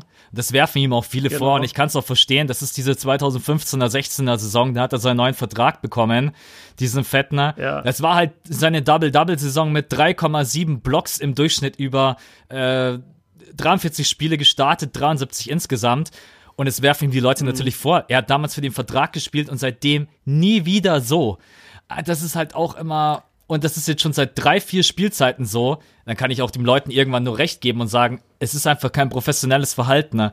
Wie du schon auch gesagt hast, diese ganze Situation, wo er dann immer völlig eskaliert und ausrastet und sich einfach, er ist auch kein Vorbild, das nervt mich auch stellenweise, weil das schauen so Ja. viele kleine Jungs Basketball und dann nehme ich jeden in die Verantwortung, egal ob das ein LeBron James ist, egal ob das ein anderer Spieler ist vom Format wie ein Hassan Whiteside, führt euch anständig auf. Das schauen so viele Leute und ja, also er spielt wieder wesentlich besser als noch in den Playoffs letzten Jahr. Aber es ist ein langer Weg und dass es jetzt nochmal ein Vollprofi wird, da muss ich dir leider zustimmen. Das sehe ich in, auch absolut in keinster Art und Weise. Aber wenn er sich zusammenreißt, dann kann er halt ein verdammt guter Spieler sein. Deswegen regt es mich eigentlich auf. Aber gut. Kommen wir zu einem, zu einem Profi, der hat auch einen neuen Vertrag unterschrieben und spielt seitdem, ja, vielleicht so gut wie noch nie in seiner Karriere. Paul George. Äh, haben wir jetzt bei den Steals mit drinnen. Wenn ich äh, Paul George normalerweise erwähne, dann denke ich eigentlich erstmal auch an äh, einen total absolut geilen Small Forward. Aber er hat jetzt 2,2 Steals pro Spiel und ist damit Leader in dieser Kategorie. Wir wollen jetzt nicht auf Steals an sich nur eingehen, sondern allgemein ist Paul George auch ein wirklich unterschätzter Verteidiger. Oder, sagt, oder sagst du, ja gut, du kannst dich von Steals automatisch auf äh, die Defense projizieren. Ah, so und so. Also das ist, das ist schwer zu sagen. Klar sind die Steals ein Indikator dafür. Auf der anderen Seite, du kannst halt auch auf Steals einfach gamblen. Du kannst immer, du kannst immer in der NBA einfach versuchen, auf den Stil sozusagen zu lauern. Und wenn du dann damit zwei pro Spiel abgreifst, aber, aber irgendwie bei zehn anderen Possessions dein Mann in der Zeit Backdoor geht, dann, dann, hast du, dann bist du halt trotzdem kein guter Defender. Aber ich würde auch sagen, also Paul George, wir haben so oft über die Thunder geredet und das war eigentlich immer nur der Westbrook-Struggle, den Schröder. wir besprochen haben. Äh, genau, und Dennis, weil er eben Deutscher ist und weil man da sich einfach krass für ihn die ganze Zeit gefreut hat.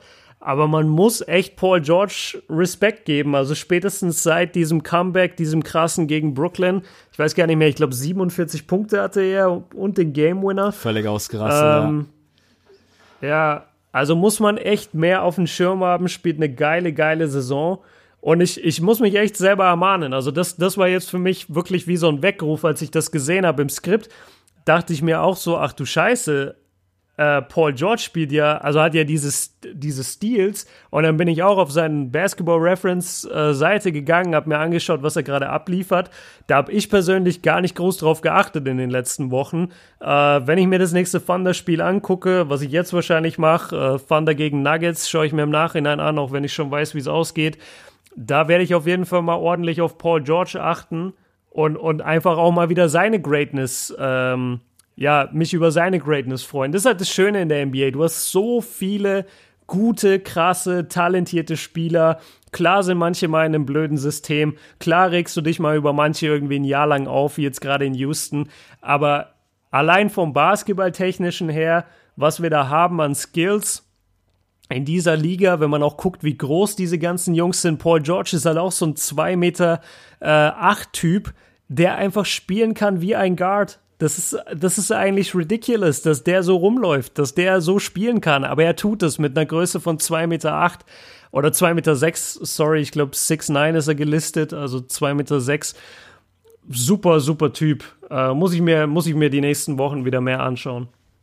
Ich kann nur sagen, ich liebe Paul George, habe ich schon immer, weil es war einer der ersten Basketballspieler, die ich jemals so wirklich intensiv verfolgt habe, auch damals in der Serie gegen LeBron James und die Heat, auch wenn sie da damals dann äh, keine keine wirkliche Chance hatten, aber er hat mich da so beeindruckt und ich war auch echt, ich war richtig down und geschockt, als Paul George diese extrem krasse Verletzung hatte ähm, Boah, erinnere mich nicht, ey. Ja, ich will ich, dieses Bild nicht mehr im Kopf. Ich, ich, war, ich weiß es leider. Ich könnte es in meinem Kopf abspulen. Eins zu eins. Es war einfach richtig mies und er hat mir so leid getan. Jetzt ist er wieder da.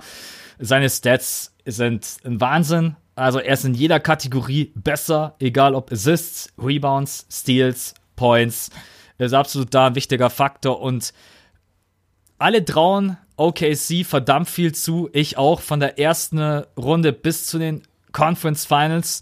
Und wenn sie es wirklich weit schaffen wollen, dann brauchen sie PG einfach in absoluter Topform. Und um die Frage, die ich vorhin gestellt habe, auch für mich selber zu beantworten, er ist ein unterschätzter Verteidiger, weil Paul George von den Positionen 1 bis 4 alles verteidigen kann. Und er macht das auch verdammt gut. Äh, ich finde ihn wirklich in dieser Saison überragend, total geiler Spieler. Okay, sie gegen Nuggets guter Punkt. Muss ich mir, muss ich mir, glaube ich, auch noch angucken. Besonders, weil ich die Nuggets in letzter Zeit jetzt mit ihren ganzen Verletzungsproblemen gar nicht mehr so viel verfolgt habe. Gut. Ja, und jetzt haben sie Swaggy P. Hey, jetzt musst du erst recht reinschauen. Jetzt haben sie ja den äh, besten Spieler der Welt. Du weißt schon, dass der ein Triple-Double in seinem ersten Game gedroppt hat. nee, weißt du, du nicht. Weißt, weißt du nicht, du sonst laberst. hättest du anders reagiert. Swaggy P Triple-Double, my boy. Du laberst. Ohne Scheiß, schau halt nach. Ohne Witz. Gib's ein. Alter, ich kotze auf mein Leben. Niemals. Ohne Swaggy P. Wenn ich jetzt. Nick Young. Ich, ich guck schon nach. Ich guck nach. Ey, bitte nicht, Alter. Ein Triple-Double. Du laberst doch. Scheiß hatte der. Der hatte sechs Punkte. Der hatte sechs Punkte, 0, 0, 0. Null Assists, null Blocks, null Rebounds, null Steals. Scheiße, wo habe ich das dann gelesen? Hab, hab ich wieder irgendeine Instagram-Seite aufs äh, Eis gelegt. Eigentlich hätte ich mir gerade denken müssen, als ich das gesagt habe, dass äh, das Hey, aber ja, aber das, das, das wäre gar nicht so weit weg von der Wahrheit, weil das ist irgendwie immer so. Das war, glaube ich, auch letztes Jahr mit Brandon Jennings. Erinnerst du dich noch? Als der nochmal zu irgendeinem Team gegangen ist und dann hatte er auch in seinem ersten Spiel so und so viele Punkte und es hieß, ja, Brandon Jennings ist back und danach hat er halt auch nichts mehr gerissen. Der hat letztes Jahr sowas, sowas ähnliches gemacht und deswegen war es jetzt für mich gar nicht so unabwegig, dass der vielleicht ja ein vernünftiges Spiel gemacht hätte, keine Ahnung. Ja, nee, aber das ist eigentlich unrealistisch. Aber trotzdem, ey, da, da siehst du mal, wie ich da jetzt auch, ich sag auch immer zu den ganzen Leuten, wenn sie mir dann irgendwelche Zitate auf Insta schicken von irgendwelchen Seiten, die halt nicht seriös sind, sag ich immer, ey, glaubt nicht immer alles, was irgendwo steht. Und ich habe auch irgendwo bloß vorhin gelesen, Nick Young Triple Double war wahrscheinlich auch irgendwie ein Joke. Ähm, naja, ja. aber so weit, so weit entfernt war er ja gar nicht. ja, es fehlen ihm halt nur 10 Rebounds und 10 Assists und 4 Punkte. Oh Gott. Oh, ich finde schon, dass wir auf jeden Fall was zu lachen haben. Ähm, letzter Punkt. Assists. Haben wir extra bis ganz nach unten geschoben, weil das das automatisch auch zu einer Franchise bringt, die derzeit, ja, als kleiner Geheimfavorit jetzt nicht in der Conference, sondern vielleicht auch im Duell gegen Golden State. Aber reden wir erstmal gegen, äh, über Kyle Lowry. 10 Assists. Ähm, letzte Saison 6,9, jetzt 10. Das ist, das ist extrem krass. Es ist extrem krass, wie, wie wichtig er für dieses Team ist. Hatte jetzt zwei, drei Spiele, hat er mal ein bisschen in Tief. Und kann mich erinnern, dass du dich extrem drüber aufgeregt und konnte ich auch total ja. unterschreiben. Die Medien rasten immer, ey, bei jedem ist er immer, äh, he's back und bla bla bla. Er spielt zwei Spiele schlecht, dann im nächsten Spiel macht er mal wieder 23 Punkte und 12 Assists und dann kommen gleich wieder die ganzen Amis und sagen, boah, er ist wieder da, Kyle Lowry. Ähm, das ist auch meiner Meinung nach total übertrieben. Einfach mal, auch wenn jemand nicht so gut spielt, atmet mal durch. Ey, die spielen 82 Spiele, du kannst ja nicht in jedem Spiel völlig ausrasten und eskalieren. Aber ein verdammt wichtiger, ähm, ein verdammt wichtiger Faktor im Spiel der Toronto Raptors. Ich bin nur gespannt, ob er das auch in den Playoffs bringen kann. Dass sie es in die Playoffs schaffen, ist für mich total klar. Aber er war halt auch in der letzten Saison mit einer der Gründe, warum sie von LeBron James komplett zerberstet wurden. Aber reden wir jetzt einfach mal über, sein, über seine bisherige Saison. Zehn Assists, spielt überragend, ist ein Scorer, ist ein, ist ein Ballverteiler, ist wirklich ein Ballverteiler. Mir gefällt er, mir gefällt er richtig gut und für mich ein ganz wichtiger Punkt, warum die Toronto Raptors überhaupt derzeit so guten und flexiblen Basketball spielen. Wie siehst du das? Äh, ganz anders. Ich finde, Kyle Lowry ist der schlechteste Point Guard, den Den hätten die gleich mittraden sollen, gell? Mit DeMar DeRozan gleich mit rüber, weg damit und Swaggy ja, P holen. alle weg. ja, Swaggy P und Brandon Jennings. Oh Gott. Ähm, ja, wo, wo setze ich an? Also, ah, das ist echt schwierig. Also zum einen, ich finde, oder ich muss vielleicht einen Disclaimer geben, die ganze Toronto Raptors äh, Dynamik und alles, was da gerade abgeht, ich will noch nicht zu viel verraten, aber checkt mal die nächste Basket ab, Leute. Also so, die kommt Anfang Januar raus und äh, ja, schaut da mal rein. Könnte sein, dass da was über die Raptors steht. Könnte sein, dass da jemand was geschrieben habt, den ihr ein bisschen kennt. Ähm, und deshalb. Also ich bin's nicht. Ja, muss ich so. ich bin's auch nicht. Dann, dann muss es Swaggy P sein. Ja, okay. Oder Brandon Jennings. Äh, ist der neue Running Gag. Auf Immer wenn irgendwas ansteht, dann, dann hat Swaggy P gemacht und wenn er es nicht war, dann Brandon Jennings. Ja, also zu, zu den Raptors. Also ich habe da verschiedene Ansatzpunkte, äh, warum es jetzt bei Kyle Lowry in Sachen Ballverteilen so gut läuft, ist einfach, ich glaube, dass DeRozan ein Spieler ist, der sich sein, der sich seine Würfe eher selber kreiert und dadurch einfach mehr Isolations gelaufen wurden von den Raptors, die letztendlich, bei denen halt Kyle Lowry dann den Ball eben nicht in der Hand hatte.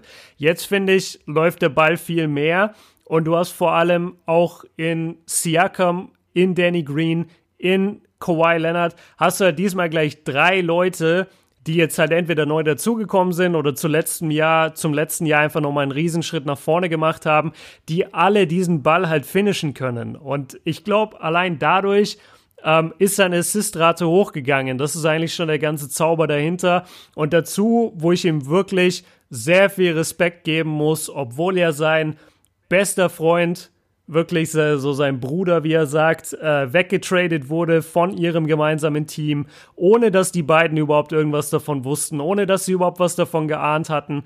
Der wurde weggetradet und trotzdem hat Kyle Lowry gesagt, ey, pass auf, ich mache jetzt hier nicht Dienst nach Vorschrift, sondern ich gehe hier wirklich rein. Ich akzeptiere das, dass Kawhi und Danny Green jetzt da sind und ich will jetzt endlich, endlich, endlich, endlich diese fucking Finalteilnahme für die Raptors. Wir wollen endlich Toronto on the map bringen, wie man so schön sagt im Englischen. Ja, und, und das, da bewundere ich ihn stark, dass er das praktisch ohne Gemotze, ohne Rumgeheule, ohne sonst irgendwas, auch ohne Social Media Krieg, alles. Er hat das einfach hingenommen, hat gesagt, okay, das ist ein Business und ich mache jetzt das Beste draus und das macht er bisher. Er macht 10 Assists im Schnitt, ist damit der Assist Leader, macht nur zwei Punkte weniger äh, im Schnitt als letzte Saison. Sein Dreier ist noch nicht so stetig, seine Wurfquote könnte ein bisschen besser sein. Das liegt aber auch einfach daran, dass du bei einem neuen, also er ist nicht bei einem neuen Team, sondern er hat neue Teammates. Und da musst du dich halt erstmal an deine Rolle gewöhnen. Und dann spielen die Teams jetzt natürlich härter gegen dich äh, oder härter gegen euch als Team, weil ihr das gefürchtetste Team gerade in der Eastern Conference seid. So, ihr habt gegen die Warriors gewonnen ohne Kawhi.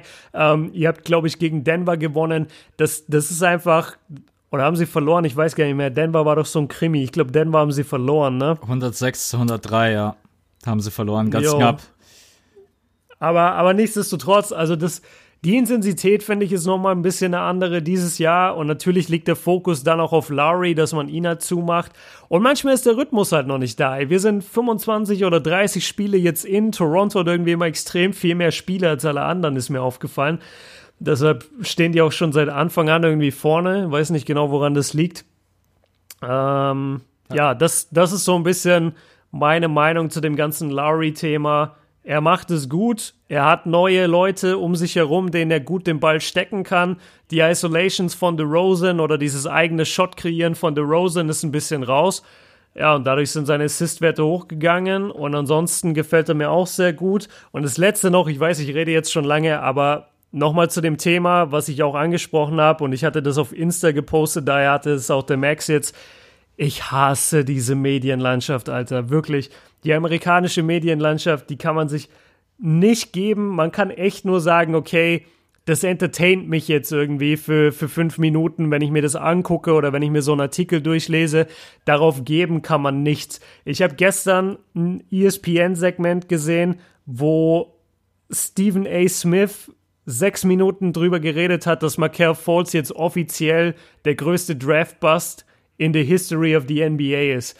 Und ich dachte mir, Alter, wie kannst du danach, selbst wenn du sagst, du bist eine Kunstfigur, wie kannst du danach ins Spiegel gucken? Wie kannst du das mit dir vereinbaren? So einen 19-, 20-Jährigen, der total am struggeln ist, der gedraftet wird, dann das kurze Exkurs zu, zu Markel Fultz, aber das ist mir wichtig gerade, der Number One Draft Pick ist, eine geile Summer League spielt und dann auf einmal halt mit einem Schmerz diagnostiziert wird, aber kein Arzt findet, was es ist und dann dauert es monatelang und in der Zeit wendet sich der GM gegen diesen Spieler, dann ist der GM wieder für den Spieler, es sind jeden Tag neue Trade-Gerüchte da, es heißt, das Team hasst ihn, dann heißt es wieder, das Team liebt ihn.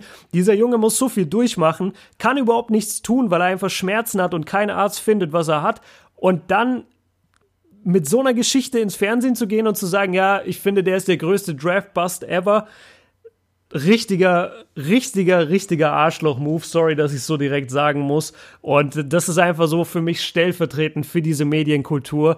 Ähm, wenn ihr da was habt, so, wenn ihr uns das schickt immer, ich, ich kenne das auch, was Max angesprochen hat, diese, diese Memes und diese Zitate und dieses, ja, der und der hat das und das gesagt Nehmt's als Entertainment, nehmt's niemals als volles Ding und meine Antwort, weil ich oft gefragt würde, was sagst du dazu, was sagst du dazu? Meine Antwort auf diese ganzen ESPN-Sachen ist nur noch entertaining. Mehr nichts. Es interessiert mich nicht mehr. Ich will es nicht mehr lesen, weil es basiert nie auf Fakten. Es basiert nie auf Feeling. Es basiert nur auf Feelings. So, das ist wie so ein, wie so ein, äh, Alter, ich kann mich so aufregen. Das ist wie Politik von Trump gemacht. So, der sagt auch, ja, die, die Crime-Rate ist so, ist so hoch wie noch nie. Und dann kommt CNN und beweist sie mit Statistiken, nee, die ist eigentlich so low wie nie. Äh, das ist eigentlich voll gut, was gerade läuft. Und dann sagt er, ja, aber das, das, das Volk fühlt sich so, als wäre die Crime-Rate hoch. Ja, dadurch ist die Crime-Rate aber immer noch nicht hoch. Nur weil ein paar Trottel sagen, sie ist hoch.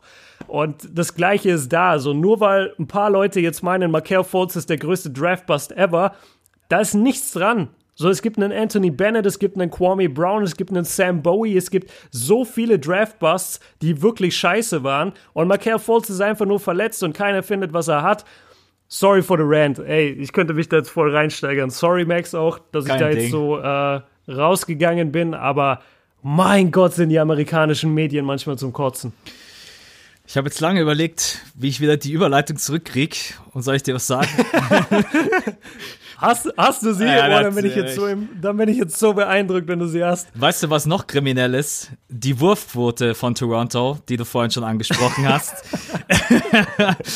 Okay. Nein, es ist wirklich ein Punkt, den du auch angesprochen hast. Äh, erstmal gar kein Problem. Das muss auch manchmal raus. Hatte ich auch schon in dem einen oder anderen Podcast, wenn einem irgendwas aufregt. War aber trotzdem ein verdammt guter Punkt, den du angesprochen hast. Es ist diese verdammt hohe Wurfquote vom ganzen Team, die ihn Assists machen lässt, ohne Ende. Wenn man mal reinguckt, Siakam 60,4, Valanciunas 57,5, Ibaka 55,0, Monroe 51,1, Bu wie spricht man? Chris Boucher? Spricht man denn so aus?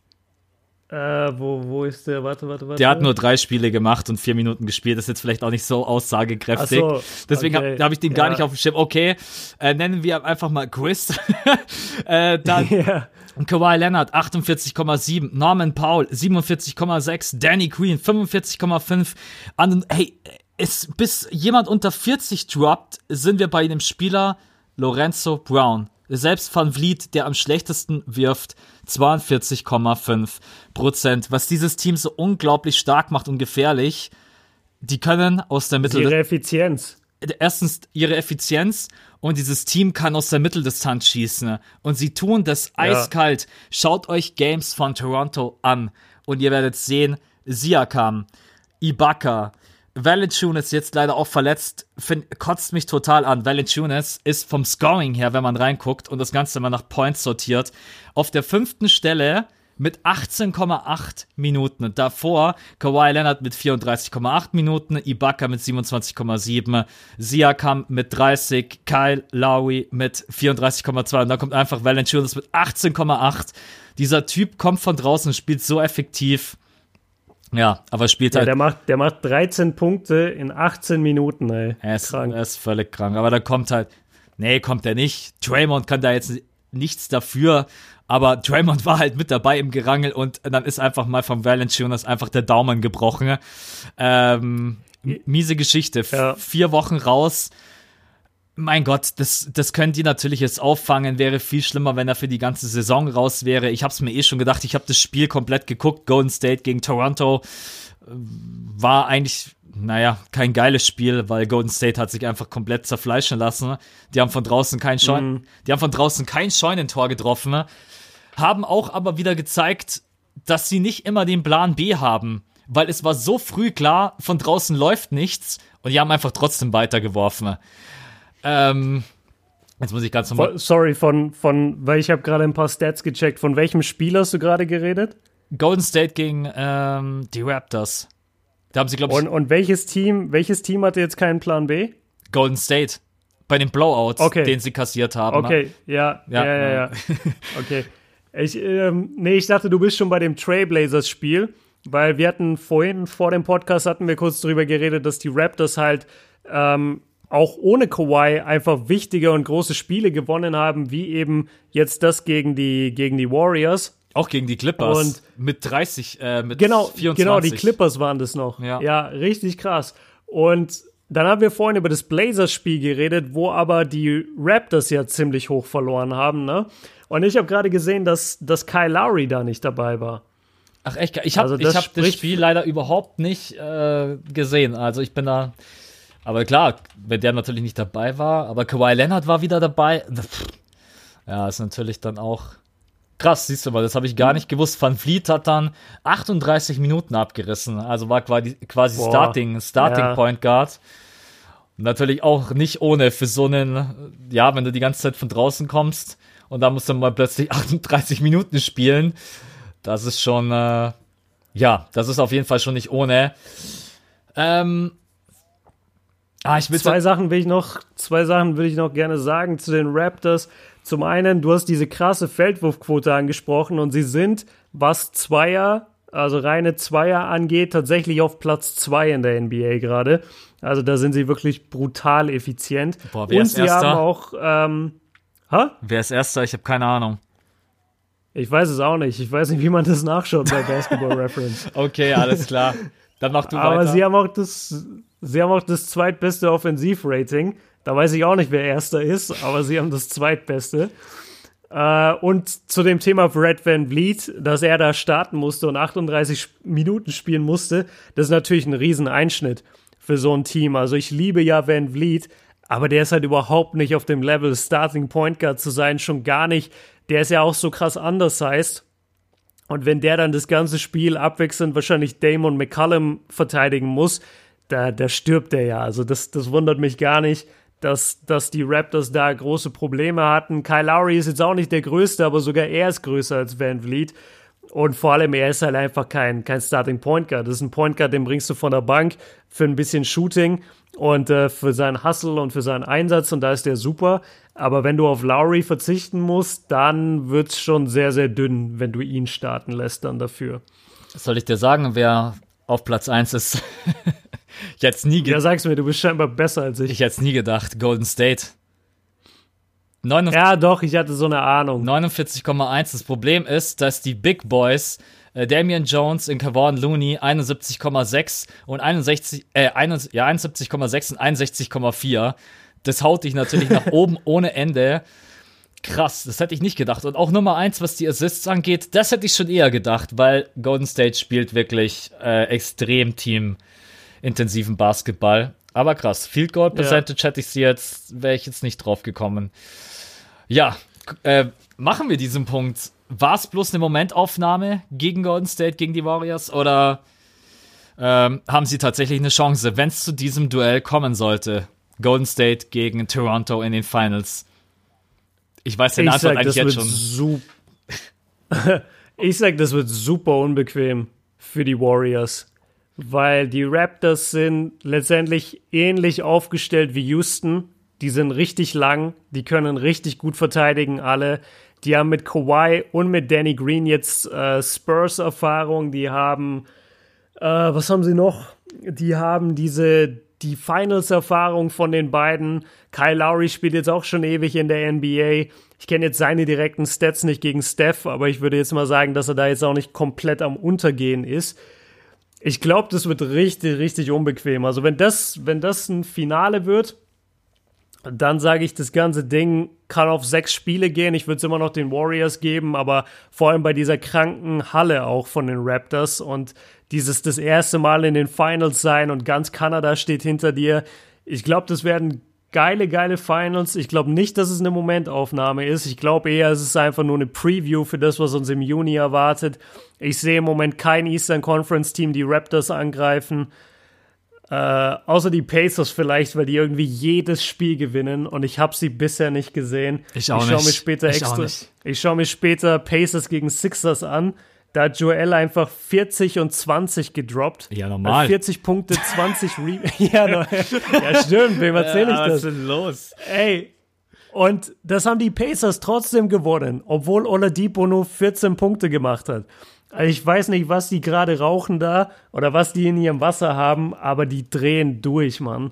Und äh, ja, das ist nur so ein kleiner Joke an der Seite. Also ich glaube, die Raptors gewinnen auf jeden Fall den Osten und dann sehen wir Raptors gegen Warriors in den Finals und ich sag, dann wird's richtig unbequem für die Warriors. Ähm, wie siehst du's? Das- Siehst du's anders? Nee, besonders weil Toronto. Ach komm, wir, wir brauchen Quote Max. Se, seh's anders. Du Ach so, siehst, also du ich- siehst so, eigentlich die ja. Sixers vorne, weil du ein Joel Embiid Fanboy bist. Ja, der macht in jedem, der macht komplett die Playoffs 50-20 im Durchschnitt. äh, ich bin tatsächlich, also wenn sie jemand schlagen kann, derzeit sind's die Raptors. Aber es ist natürlich unglaublich schwierig und es müssten alle fit sein.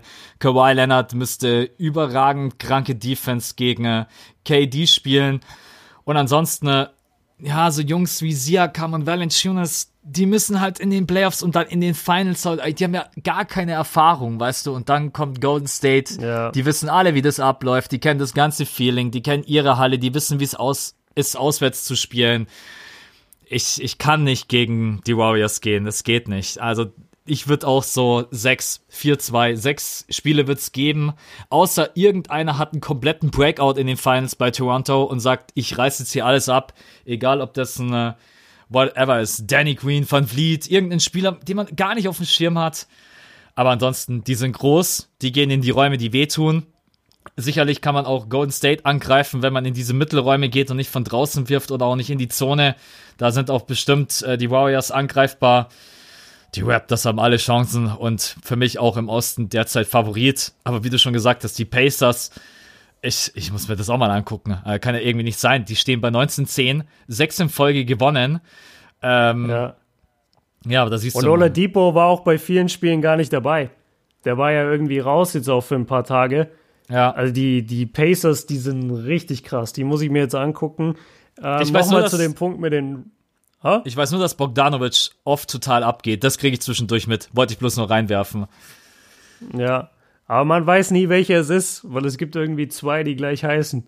Bojan und Bogdan Bogdanovic, ne? Der eine ist bei den Kings, der andere bei den Pacers, glaube ich. Ja. Unsere heißt Bojan bei den Pacers. okay. Ja, ähm, eine Sache noch zu den Raptors. Das hat neulich auch jemand gesagt im Zach Lowe Podcast und ich finde einfach, das, das wird so oft unterschätzt und das, das kriegst du ja auch als Fan nicht so mit, wenn du äh, die NBA halt anguckst am Fernsehen, aber wenn du mal auf einem Basketballfeld stehst und du hast so eine Mannschaft gegen dich, dann weißt du, wie ätzend das ist. Und er meinte, die Leute wissen einfach gar nicht, wie lang dieses Team ist. Und das ist ja wirklich so. Also Kawhi, Danny Green, äh, Siakam, so, selbst Kyle Lowry hat eine krasse Spannweite. Und wenn dir solche Typen entgegenstehen, praktisch zwischen dir und dem Korb, und die halten sich alle fast an den Händen, obwohl sie auf den ganzen Basketballpositionen draußen an der Dreierlinie stehen, aber die haben so eine riesen Spannweite, dass da irgendwie immer ein Arm dazwischen ist dann ist es verdammt unangenehm zu spielen. Und ähm, ja, die Warriors sind mit Sicherheit auch ein sehr, also zumindest die Starting Five und Iguodala, je nachdem wie gestartet wird dann in den Finals, die sind auf jeden Fall ein sehr, sehr starkes Defense-Team auch. Und die haben alle Möglichkeiten, stark in der Defense zu sein. Und die haben auch eine gewisse Länge.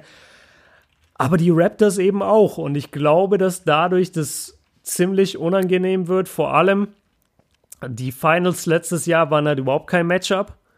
So, nee. da, da war gar nichts. Äh, das Einzige, was sie gefordert hat letztes Jahr, waren die Rockets. Und da waren meiner Meinung nach auch, also irgendjemand war mal ein Spiel draußen und ich glaube auch, dass Steph erst gerade von seiner Verletzung zurückkam. War das nicht so? Dass Steph die ersten zwei Runden gar nicht gespielt hat? Ja, Oder die ersten schon, anderthalb, ja. irgendwas, ja. irgendwas war da. Also das, ja, die wurden jetzt auch nicht so krass gefordert in den letzten ein, zwei Jahren. Mal gucken, ey, mal gucken. Also das, das könnten sehr, sehr geile Finals werden. Aber vielleicht schafft es ja am besten auch irgendjemand anders. auch wenn ich das nicht glaube. Aber äh, es ist alles möglich. Das versuche ich auch immer jedem zu sagen. Ich weiß, sie sind absoluter Favorit. Aber es ist immer alles möglich. Das ist eigentlich eine geile Überleitung, die ich jetzt gar nicht geplant habe. Es ist alles möglich. Die Dallas Mavericks die zeigen es momentan. Die sind jetzt, oh. lass mich nicht lügen, siebter. Siebter in der Conference. Und das ist jetzt noch so ein kleines Thema, was wir mit reinnehmen müssen, weil natürlich der gute alte Herr ist zurück. Dirk, äh, 40 Jahre. Ey, der ist 40. 21 Spielzeiten. Ne? Damit zieht er mit Leuten gleich wie Vince Carter, Kevin Garnett. Das muss man sich echt mal vorstellen. 21 Jahre in der NBA. Dwayne Wade hört jetzt auf. Wie alt ist der? 36? Oder? Ich glaube 36, 37. Ja, 37. Sowas. sowas in dem Dreh. Und deswegen haben wir gedacht, wir machen jetzt heute so als kleines Mini-Thema ein bisschen drüber zu quatschen, über Dirk Nowitzki, über Luka Doncic und auch, äh, ja, über vielleicht ein bisschen Dennis Smith Jr., Harrison Barnes, wirklich bloß so locker leicht zum Ausklingen. Ist, ist, geil. Ich weiß gar nicht, was ich dir als erste Frage stelle. So, ja, Dirk ist wieder zurück. Nice, oder? nee, es nervt mich total. Er soll jetzt mal aufhören. Soll jetzt mal aufhören. Das ja. reicht jetzt langsam mal. Ich finde es lustig, wenn Leute mich fragen, ob ich glaube, dass es Dirks letzte Saison ist. Das ist, das ist so offensichtlich, Mann. Der Typ, der ist halt einfach alt. Ey. Der ist 40 Jahre alt und der ist Der bewegt sich langsam auf dem Feld. Defense ist seit Jahren kein Thema mehr. Dirk ist einfach, Dirk ist einfach, man sagt auf, im Englischen sagt man äh, National Treasure. Und genau das ist er so. Der ist einfach, ich weiß nicht, wer, wer Dirk nicht mag, ich, ich kann es nicht nachvollziehen. Also Dirk ist der wahrscheinlich sowieso der größte deutsche Basketballer, den es jemals gegeben hat. Wahrscheinlich der größte europäische Basketballer, den es jemals gegeben hat. Du kannst sogar argumentieren, dass er vielleicht der größte deutsche Sportler aller Zeiten, äh, wobei man dann vielleicht mit Michael Schumacher ein bisschen reden müsste. Aber der Typ ist so eine Legende und ich freue mich einfach, dass er auf dem Feld steht. Es ist total egal, dass er jetzt zwei Punkte im letzten Spiel gemacht hat und nur sechs Minuten gespielt hat. Es ist so egal. Es ist Dirk Nowitzki, er ist eine Dallas-Legende, er hat den Titel gebracht. Der Titel er, ist er so hat viel alles wert. erreicht. Der Titel ist Er so, so viel, viel, erreicht. Der Titel ist Ja, mehr genau. wert als jeder Titel von KD. Ist mir total egal. Oh. Ist so. Jeder Titel, der noch kommt, er ist hundertmal mehr wert. Shots feiert, Oh. aber ist so. Was? Oh, du bist aber gleiche Meinung, oder? Also- Ja, schon, aber ich sag das nicht, weil wir haben schon die, wir haben schon die äh, Rockets-Community voll gegen uns aufgeheizt heute. Und wenn wir jetzt noch die, die KD-Hater anziehen, ja, dann, dann kannst du gleich wieder, kriegst du gleich wieder Beleidigungen bei YouTube. naja, auf jeden Fall. Aber ich das habe sind die, dann immer, das sind dann diese Leute. die Dirk-Fanboys habe ich. Nein, äh, es ist einfach, der Titel äh, ist. Un ich werde Ja, den der bedeutet alles. Der bedeutet, der bedeutet auch für die ganze NBA History, also verdammt viel. Also ich würde mal behaupten, wenn, wenn du die ganzen Leute über die fünf größten Titel aller Zeiten sprechen lassen würdest, dann wäre, glaube ich, dieser mit dabei, weil das ist einfach, ja, ist einfach ein mega krasses Ding und geil. Also, sorry, ich habe dich jetzt total rausgerissen, ich weiß, aber ich kann eigentlich da nur weitermachen. Es ist einfach schön, ihn da zu haben. Ob er jetzt nicht mehr der Schnellste ist, oder ich finde es ja auch total witzig, dass Dirk immer über sich selber lachen kann. Ich habe uns auch ein, Ja. Ein Zitat reingeschrieben, was er nach dem Spiel gesagt hat. Das ist aber manchmal auch frustrierend, wenn du etwas siehst und eine Bewegung machen willst, aber dein Körper nicht wie gewünscht reagiert. Äh, das, ist, das ist halt so typisch Dirk, der kann halt auch einfach über sich selber lachen. ne? Ja, der gehört einfach in die NBA und wenn Dirk mal aufhört, ich, ich will gar nicht dran denken.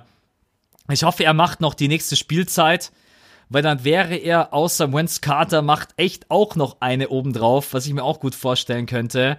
Dann wäre er alleiniger Rekordhalter mit den meisten Spielzeiten in der NBA. 22 wären es dann.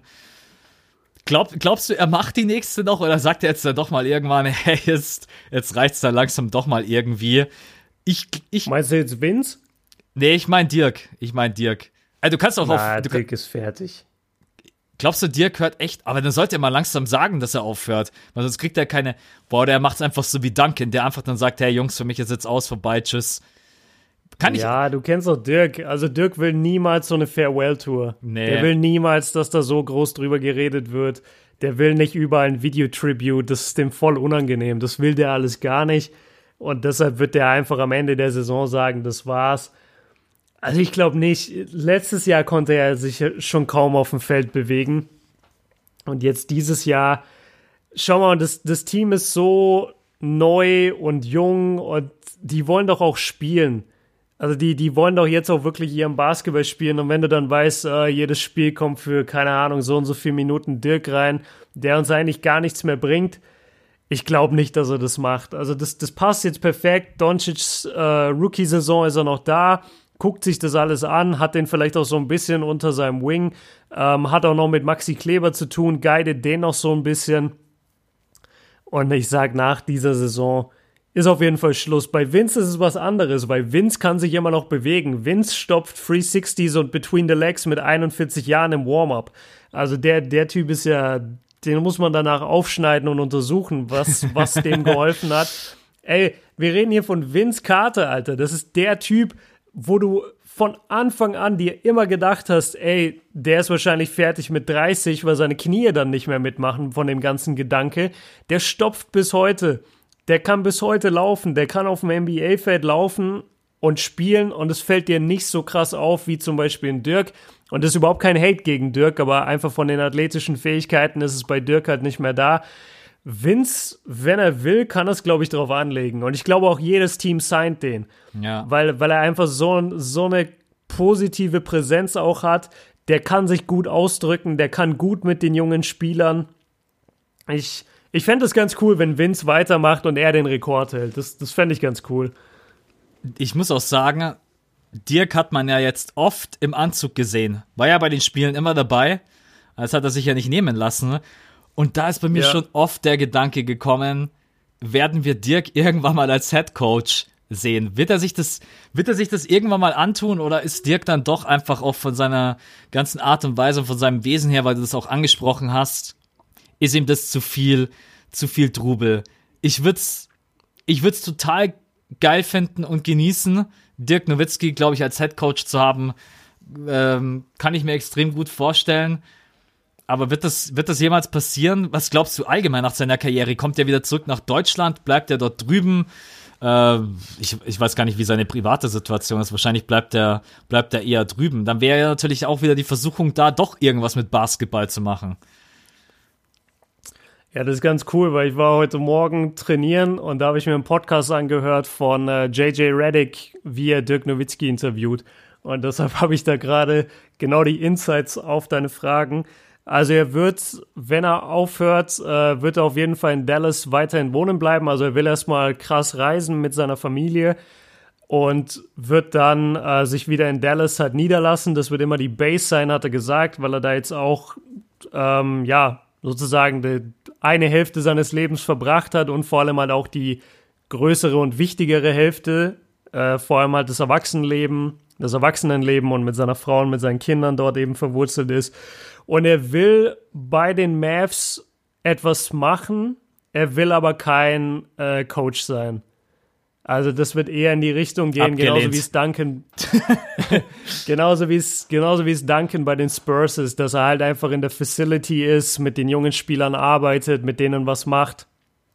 Ähm, einfach so ein bisschen Mentorship-mäßig und ich glaube, dass er den, Ma dass er den Mavs da immer treu sein wird, dass er in Dallas bleibt, einfach sein Leben genießt, chillt, rumreist und, und low-key bleibt. Also ich meine, das, das ist ja Dirk und äh, da wird er sich jetzt nicht ändern. Der Typ hat, ja, wir haben es angesprochen, was er alles erreicht hat und wie groß er eigentlich ist. Und er hat halt bis heute irgendwie einen Werbedeal mit ING DIBA und, den, und mehr macht er halt nicht. Und das zeigt er auch in seiner Doku immer wieder. So, ey, ich will das gar nicht. Ich will nicht für 20 Firmen unter Vertrag sein und dann von einer PK, also von einer Pressekonferenz zur nächsten und jeden Sommer Trubel. Ich will einfach chillen, Mann. Ich habe äh, genug Geld verdient. Und also das sagt jetzt nicht er, aber wenn ich so von draußen drauf gucke, er hat genug Geld verdient für den Rest seines Lebens. Er hat alles erreicht im Basketball. Sein, sein Status ist gefestigt. Der muss niemand mehr was beweisen. Der ist Hall of Famer. Halt, da, da passt alles. Also der, der wird einfach, ich glaube nicht, dass wir ihn jemals als Coach sehen. Ich glaube, dafür ist er nicht gemacht. Glaube ich auch. Also, es wäre zwar irgendwie schön, ihn natürlich wieder an der Seite zu sehen, aber das wäre bei anderen, die schon aufgehört haben, auch geil gewesen. ne? Egal, ob es jetzt ein Kevin Garnett ist oder ein Tim Duncan, Kobe Bryant, keine Ahnung. Aber das ist, ich glaube, die werden im Basketball immer irgendwie zu einem kleinen Teil erhalten bleiben. Gut. Ich glaube, wir sehen KG. Ich glaube, wir sehen KG irgendwann als Coach so für zwei Jahre und das wird ein totales Desaster. Aber der, ich glaube, der wird das einmal ausprobieren. Ich bin, ich bin gespannt, muss ja eh wieder irgendwann äh, mal was nachkommen und ähm, KG ist allgemein ein geiler Typ. Äh, kann ich, Eben. Ja, also lassen wir uns einfach, was das angeht, überraschen. Wir, wir sind ja noch jung, wir werden das alles noch miterleben, Gott sei Dank. Ich würde es jetzt so machen, wir überspringen die nächsten beiden Punkte. Ich will euch jetzt aber nicht im Dunkeln stehen lassen. Äh, das wäre einmal Rookie of the Year gewesen rund um Luka Doncic ähm, und Harrison Barnes. Wir machen jetzt den letzten Punkt noch. Wäre eine Playoff-Teilnahme für dieses Team gut oder schlecht? Wir werden diese anderen beiden Punkte im nächsten Podcast mit reinnehmen, aber ich bin heute, ich habe nicht ganz so mega viel Zeit, deswegen muss ich jetzt heute leider einmal den Spielverderber spielen. Genau. Oh Mann. Ah, ja, ich weiß. Mann. Äh, aber den letzten, den letzten Punkt möchte ich echt noch mit reinnehmen, weil die Frage, die habe ich mir gestern so gestellt und konnte da für mich gar keine richtige Antwort finden. Ne? Deswegen äh, übergebe ich die jetzt einfach mal auch ganz gerne an dich. eine Playoff-Teilnahme für dieses junge Mavs-Team, wäre das gut? Gut, um auch einfach Erfahrungen zu sammeln? Oder sagst du, boah, jetzt so in der ersten Saison gleich äh, Playoffs spielen und dann möglicherweise schaffst du es vielleicht knapp als Achter rein, spielst gegen den Number One Seed, gegen Golden State und wirst dann 4-0 geswappt? Wäre es trotzdem eine gute Erfahrung oder sagst du, da für so ein junges Team wäre das nicht so geil? Ich find's super. Ich find's super. Du kannst nur. Was ist? Mehr, weil ich gerade lache, weil ich ja auch gesagt habe, da wirst du geswappt mit 4-0 und dann sagst du, es wird super. Aber nee, ich bin der gleichen, so. Meinung, ich bin der gleichen Meinung, aber nur alleine dieser Ablauf von den Aussagen her war jetzt so witzig. Nee, mach ruhig weiter. Ja, Sweep, Sweep ist immer gut. Sweep ist immer gut fürs, fürs Mentale. Uh, nee, ich finde, die, die Mavs können diese Saison, wenn sie in die Playoffs gehen, nur gewinnen. Weil niemand irgendwas von ihnen erwartet. Die sind so jung. Und, und es wäre einfach, du, du willst halt, also ich glaube, jede Saison, die du nicht in die Playoffs gehst, glaube ich, ist richtig deprimierend. Wenn du in den Playoffs verlierst, ist zwar auch schlimm, aber du hast es wenigstens dorthin geschafft. Aber wenn du so zu diesen acht Teams jeweils gehörst, die es gar nicht bis dahin schaffen, oder sieben, weiß ich gar nicht, ja doch, sieben, ähm, das tut schon verdammt weh. Und deswegen würde ich sagen, die sollen in die Playoffs, die sollen gerne irgendwie eine geile Serie spielen gegen irgendein Team, am besten Upset-Win noch haben oder vielleicht sogar zwei, die Serie auf sechs Spiele pushen. Das wäre so gut. Und, und dann im nächsten Jahr nochmal stärker angreifen. Also, ähm, wir überspringen zwar das Doncic-Thema, aber der Junge, der, der, der, überst der übersteigt ja gerade jede, jede Erwartung, äh, hält jedem Druck stand, ist ein Wahnsinnstyp. Und wenn der jetzt dieses Team in die Playoffs führt und da sogar noch ein paar Playoff-Momente hat, das ist ja auch super wichtig für seine Karriere. Und es zeigt dann nochmal, auf was für einem Level der jetzt schon ist und wo geht der dann hin, wenn er so in den Playoffs schon abgeht. Ich glaube, das wäre super. Ich glaube, es wäre super für die Mavs und dann nächstes Jahr, klar, erste Runde wäre wahrscheinlich Schluss, aber ja, lass sie eine geile Serie gegen OKC spielen oder gegen die Warriors oder gegen Denver, wen auch immer, gegen die Clippers. Sollen sie doch machen. Fett wäre auch, wenn wir irgendwie äh, Lakers gegen Ding bekommen würden, gegen Dallas, aber ich glaube, das ist ein bisschen unrealistisch. Ich, ich fände es gut. Was ist deine Meinung? Auf jeden Fall. Ich meine, die sind weit davon entfernt, jetzt irgendwie zu tanken. Ja? Und das merkt man auch da in der ganzen Körpersprache vom Team und besonders von Luka Doncic. Ey, wir wollen in die Playoffs. Das ist ganz klar das Ziel. Und das finde ich richtig gut. Und dementsprechend, glaube ich, sind die auch alle viel motivierter. Die hauen sich alle rein. Allgemein, wie die zusammenspielen und wie die füreinander. Auch Harrison Barnes, auch wenn wir das jetzt überspringen, spielt momentan auch gut. Genauso wie Matthews spielt auch wieder ein bisschen besser. Luca Doncic sowieso. Dennis Smith Jr. Mir gefällt einfach, mir gefällt einfach die Dynamik und wie die miteinander umgehen. Das ist einfach schön. Genauso wie wenn Luca Doncic dann äh, gegen die Houston Rockets äh, in den letzten paar Minuten die komplett zerfleischt und dann kommt ein DeAndre Jordan, der einfach 3,50 Meter groß ist und umarmt ihn äh, und gibt ihm so einen Klaps auf den Kopf und sagt so quasi gut gemacht, Junge. Äh, das ist einfach, ich gönn's ihnen total. Und wenn sie als Achter reinrutschen und gegen den Number One Seed spielen, dann spielt, nehmt die Erfahrung mit, spielt den besten Basketball, den ihr könnt. Am besten stiehlt ihr vielleicht noch ein, zwei Games. Dann wart ihr in den Playoffs. Und ich glaube, es ist genauso, wie du gesagt hast, wenn du wirklich nicht tankst und sagst, okay, es ist total egal und wir sind knapp. Es wäre viel schlimmer, Platz 9. Um wegen so ein, zwei Spielen die ja, Playoffs zu verpassen. Genau. Ja, das wäre viel. Genau. Also, ich bleib dabei, man. Die schaffen es als Achter äh, in die Playoffs und dann geht's gegen wen auch immer und dann wird das trotzdem eine geile Serie und dann kann man auch mal sehen, wie ja, wie Luka Doncic, Dennis Smith Jr. und so weiter. Vielleicht wachsen die auch über sich hinaus. Du kannst nur über dich hinaus wachsen, wenn eine Herausforderung gegenüber ist, die größer ist als, ja, schaffen wir auch so, locker, easy peasy. Gut. Boah, was, was ein Tumblr-Quote zum Ende. Ja. Das hat mich jetzt richtig inspiriert. Aber den Weihnachtsspruch von vorhin werde ich nie wieder toppen. Also das war für 2018 der, der Abschluss. Ähm, aber ganz fertig sind wir noch nicht. Wir haben noch natürlich, und auch damit wollen wir euch zeigen, dass uns das, äh, oder hattest du noch was zu den Mavs, Björn, dass ich jetzt nicht weitergehe und du hast noch irgendwas, was du ansprechen wolltest? Nee, kannst gerne weitermachen. Okay. Äh, auch das natürlich ein Punkt, wo wir sagen, es ist uns wichtig, dass wenn ihr uns unterstützt, dass wir euch auch was zurückgeben. Egal, ob das ist, dass wir auf eure Fragen antworten, dass wir euch unser Skript zur Verfügung stellen, Merch, Autogrammkarten, auch wenn ich das immer ein bisschen komisch finde, sowas von sich selber zu haben und darüber zu reden. Ähm, aber genauso sind es eben auch die Fragen von den Patreons, die wir versuchen immer mal wieder mit reinzunehmen. Und die ersten haben uns natürlich auch ihre Fragen gestellt und die wollen wir jetzt ganz kurz mit reinnehmen. Das sind, glaube ich, insgesamt vier. Vier Fragen haben wir. Und die erste, ich habe mir natürlich nicht aufgeschrieben, welche Frage von wem ist. Ich bin so ein. Ähm, wir starten mal mit der ersten Frage rein und ich werde mir raussuchen, von wem die Fragen sind. Und zwar, erste Frage: Moin Jungs, würdet ihr Ingram traden, um beispielsweise Beal oder Anthony Davis zu bekommen? Ich glaube, dass diese Frage von äh, hier Basketball-Community oder Deutsch, deutsche Basketball-Community war. Siehst du mal, du bist so ein Bro gleich rausgesucht, als, als du gemerkt hast, ich habe keinen Peil. ja, direkt, direkt unterstützt. Ja, auf jeden Fall.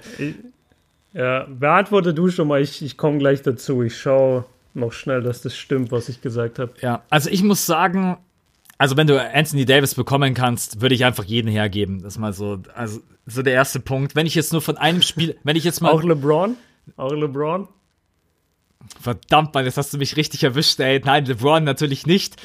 Aber wenn es nur wirklich darum gehen würde, ein Spieler wird genannt und den würde ich in ein Paket mit reingeben, egal wie das Paket aussieht. Äh, und es ist, ich bekomme Anthony Davis, dann würde ich sagen, ja, mache ich. Aber Brandon Ingram ist natürlich auch jemand, auf den du aufbauen kannst, der gerade eben auch ein wichtiger junger Faktor in diesem Lakers-Team ist. Und deswegen würde ich ungern ein Trade-Paket schnüren, in dem Brandon Ingram mit drinnen ist. Um das mal zu beantworten. Bradley Beal, das ist echt eigentlich ein guter Spieler, weil er, also wenn ich jetzt wirklich sagen, ich will einen zweiten Star neben LeBron James, dann ist sicherlich Bradley Beal nicht unter den Top 3 Kandidaten, die ich hätte. Das wären dann bei mir wirklich Kevin Durant, Anthony Davis und keine Ahnung, Janis. Aber Janis müsstest du ja, ja auch irgendwie, äh, würdest, müsstest du ja auch traden. Also ich würde echt sagen, ich würde gucken, dass ich Brandon Ingram in der nächsten Offseason für einen Trade nicht hergebe. Wäre jetzt mein, mein Stand. So, ich hoffe, du hast Krass. mittlerweile rausgesucht. Da, ja, also es ist äh, zum einen von Deutsche Basketball Community, Grüße gehen raus. Und ich bin komplett anderer Meinung.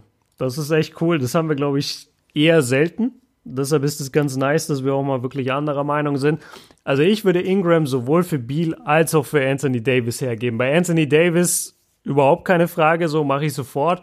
Und auch bei Beal, und zwar einfach deswegen, weil mir die Lakers ohne Ingram jetzt so gut gefallen haben die, die spielen einfach viel befreiter. Also vor allem LeBron finde ich. LeBron spielt viel befreiter. Ich finde, dass der Ball viel besser läuft. Ähm, ich finde, dass neben LeBron Kuzma einfach perfekt passt. Ja, Kuzma ist und Wahnsinn. Ja. Genau, und, und Josh Hart spielt geil und irgendwie die Center-Position gefällt mir super gut, diese Rotation aus Chandler und McGee, weil einfach beide Monster sind und du kannst dich nie ausruhen in der Offense, wenn du gegen dieses Team spielen musst.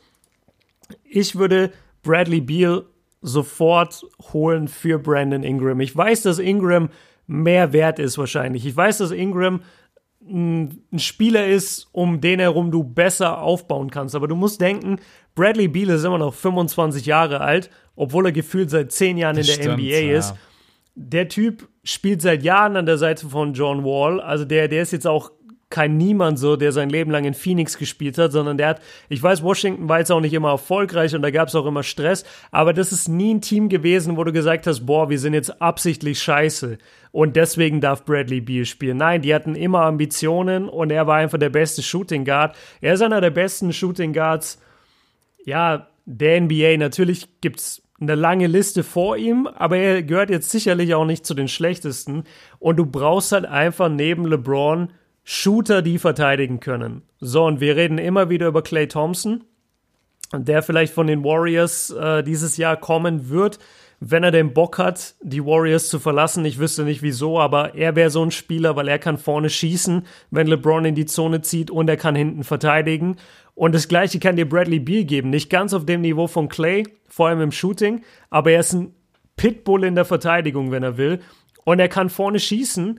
Nicht ganz auf Clay-Level, aber immerhin ein bisschen. Also ich glaube, gar nicht so schlecht, aber ich glaube, der dieses Jahr, was hat der, 40 Prozent oder so von der Dreierlinie? So also etwa, Bradley ja. Beal ist auf. Wie viel? So in etwa, ja. Irgendwas um die 40, 40 Prozent. Ich glaube, ein bisschen drunter, 39 kommen. Aber ich weiß es jetzt gerade auch nicht auswendig. Ja, ich hab's äh, schon offen. Ah, nee, diese Saison ist es gar nicht so stark. 34 Prozent im Moment. Weiß nicht, ob da gerade ein bisschen tief mitspielt, aber so in Also den letzten behalten wir Jahren. doch Brandon Ingram. nee, Nein, alles- schau mal, der, der, hatte in den, der hatte in seinen letzten Jahren, hatte der immer eine Quote von 38 oder von 40 Prozent von der Dreierlinie. Das ist genau so ein Spieler, den du neben äh, LeBron haben willst. Und ich finde einfach, dass Ingram und er nicht zusammenpassen. Das ist letztendlich das große Ding. Ingram ist sicherlich der wertvollere Spieler, aber er ist nicht wertvoll für die Lakers. Und deshalb würde ich Brandon Ingram tatsächlich eintauschen. Und bei Anthony Davis würde ich überhaupt nicht überlegen. Natürlich würde ich sofort traden. Ja gut, aber ich, also wie Anthony Davis, wenn ich derzeit ein Team aufbauen könnte, dann wäre er einer, den ich sofort nehmen würde. Aber hey, klar, also ist ja auch mal ganz cool, wenn wir zwei unterschiedliche Meinungen haben. Beim nächsten Punkt, und zwar ist es äh, vom Nikolas. Meint ihr, Kevin Love wird noch getradet? Wenn ja, wohin, für wen? Und wenn ja, macht es Sinn? Wir haben die Frage jetzt mal mit reingenommen, auch wenn die Frage natürlich derzeit aktuell ganz schwierig und eigentlich gar nicht zu beantworten ist, weil Kevin Love halt verletzt ist. Äh, ich versuche trotzdem mal ganz kurz aus meiner Perspektive.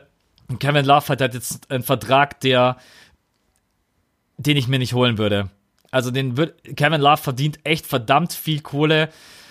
Soll der Franchise-Player von den Cleveland Cavaliers werden in den nächsten Jahren, aber Kevin Love ist 30. Lass Kevin Love in diese Saison wieder zurückkommen, dann ist er in der nächsten Saison schon 31 und verdient, verdient einfach verdammt viel Kohle. Ich glaube, irgendwie um die 120 Millionen, vier Jahre oder sowas hat er ja unterschrieben. Das ist mir einfach zu, das ist mir einfach, vielleicht bist du jetzt auch wieder anderer Meinung, wäre ganz cool. Mir ist es einfach zu viel. Mir ist es für den Kevin Love einfach wirklich zu viel. Ich weiß, dass ein Kevin Love sicherlich wieder besser scoren wird, dass er besser rebounden wird, wenn er einfach nicht neben einem LeBron James spielt. Aber trotzdem, also ich glaube, Kevin Love hat wenig Potenzial, also beziehungsweise die anderen Teams in der NBA haben derzeit überhaupt kein Interesse an Kevin Love. Soweit jetzt mal mein Punkt. Ja, ich bin so halb anderer Meinung. Der, der Vertrag ist das Problem eigentlich.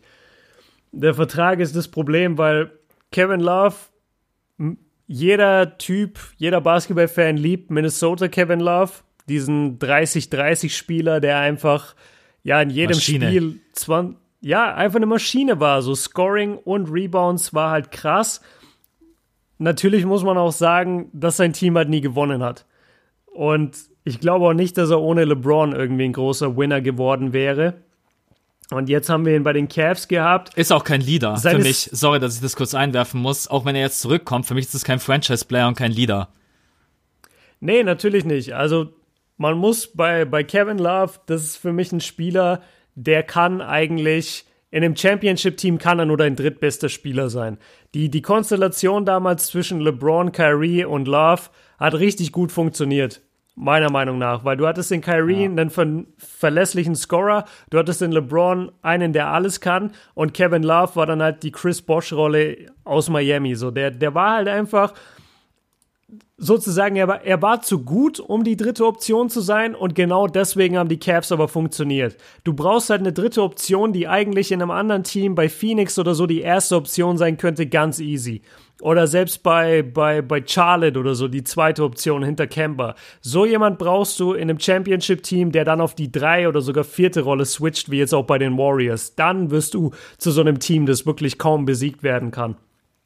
Ich finde seine Stats, er hat halt jetzt nur vier Spiele dieses Jahr gemacht. Das ist natürlich eine kleine Sample Size, aber wenn man sich das mal anguckt, ähm, er hatte einfach 19 Rebounds, 17 Rebounds, 25 Punkte, 21 Punkte. Also er hatte einen Schnitt, äh, den habe ich jetzt weg, nee, doch nicht. 19 Punkte, 13,5 Rebounds, 3,5 Assists. Grottige Quoten aus dem Feld, müssen wir gar nicht drüber reden. Aber der, der kann dir schon noch ein bisschen was bringen. Ich glaube, dass die Cavs ihn unbedingt traden wollen. Und ich glaube, dass sie dafür auch ein schlechteres Trade-Paket, sage ich mal, ähm, akzeptieren würden jetzt von irgendeinem Team. Ich glaube, die wollen ihn einfach weghaben, die wollen die Kohle sparen und die wollen, die wollen einfach neu aufbauen. Die wollen mit jungen Spielern neu aufbauen und da passt er halt überhaupt nicht mehr rein. Ich denke, er wird getradet. Wohin kann ich dir aber gar nicht sagen. Ich finde Charlotte super. Ich weiß nicht, was Charlotte hergeben würde, aber ich fände Charlotte super. Ich glaube, Kemba und äh, Kevin Love würden zum Beispiel super zusammenpassen. Könnte ich mir auch gut vorstellen. Ich, ich bin jetzt erstmal gespannt, wann er zurückkommt, wie er zurückkommt. Aber dann glaube ich auch, dass die Cavs, dass sie ihn traden. Die Cavs, die brauchen irgendwie eine andere Struktur, anderes Material. Klingt jetzt vielleicht hart, aber die müssen diesen ganzen alten Ballast irgendwie, irgendwie loswerden. Das soll jetzt nicht negativ gegenüber Kevin Love, aber ich glaube, Kevin Love kann sicherlich woanders funktionieren. Aber der Vertrag, ich, ja, Mal gucken, ich bin mal gespannt. Aber Charlotte wäre auf jeden Fall äh, eine Option. Du hast es gerade eben angesprochen, Trade. Und das, der nächste Punkt, das ist mir jetzt gerade eben eingefallen. Heute ist der 15. Dezember. Was ist das für ein Tag? Ab heute können die Leute, die im Sommer gesigned haben, wieder getradet werden. Ist mir jetzt gerade eben, äh, ja, und das ist nämlich, führt uns zum nächsten Punkt und zur nächsten Frage. Die kommt vom äh, Ben Joe. Trevor Ariza. Ähm, glaubt ihr, dass er noch so gut ist, dass er einem Team wie den Lakers wirklich weiterhelfen kann? Äh, zu den Spielern, die sie sowieso schon haben? Ähm, oder wo würden wir ihn am liebsten sehen? Jetzt muss ich aber ganz kurz nochmal, ich hoffe, du hast es aufgelassen, diesen absolut ja. geilen, diesen geilen Trade mit äh, ich habe die ganzen Namen schon wieder vergessen. Roche hat's berichtet, dementiert, absolutes Durcheinander, drei Team Trade. Kannst du das vielleicht einmal kurz rüberschmeißen? Ja, äh, zuerst mal ganz kurz äh, großes Shoutout an Ben Joe. Äh, cooler, cooler Typ, der schon ewig auch meinen Kanal supportet und jetzt hier dann auch am Start ist bei Patreon fürs fünfte Viertel. Deshalb Grüße gehen raus, Mann. Und ähm, ja, das war eine ganz kuriose Situation. Also eigentlich sollte Trevor Ariza gestern getradet werden und jetzt muss ich gucken, weil das waren halt so viele Tweets und letztendlich ist das ganze Ding in sich zusammengefallen, einfach weil Namen verwechselt wurden und das ist so. Das musst du dir mal vorstellen. Ey, das ist ja, also letztendlich es waren drei Team-Trade zwischen Washington, Phoenix und Memphis. Die hatten sich schon geeinigt und sorry, es ist so kompliziert und sogar bei Woj sind die Tweets so durcheinander, dass ich es nicht ganz hinbekomme. Auf jeden Fall sollte es so ablaufen, dass Trevor Ariza nach Washington geht, Kelly Oubre Jr. sollte nach Memphis gehen und dann sollten noch ein paar Rollenspieler getradet werden. Und bei diesen Rollenspielern, da haben wir jetzt das Problem.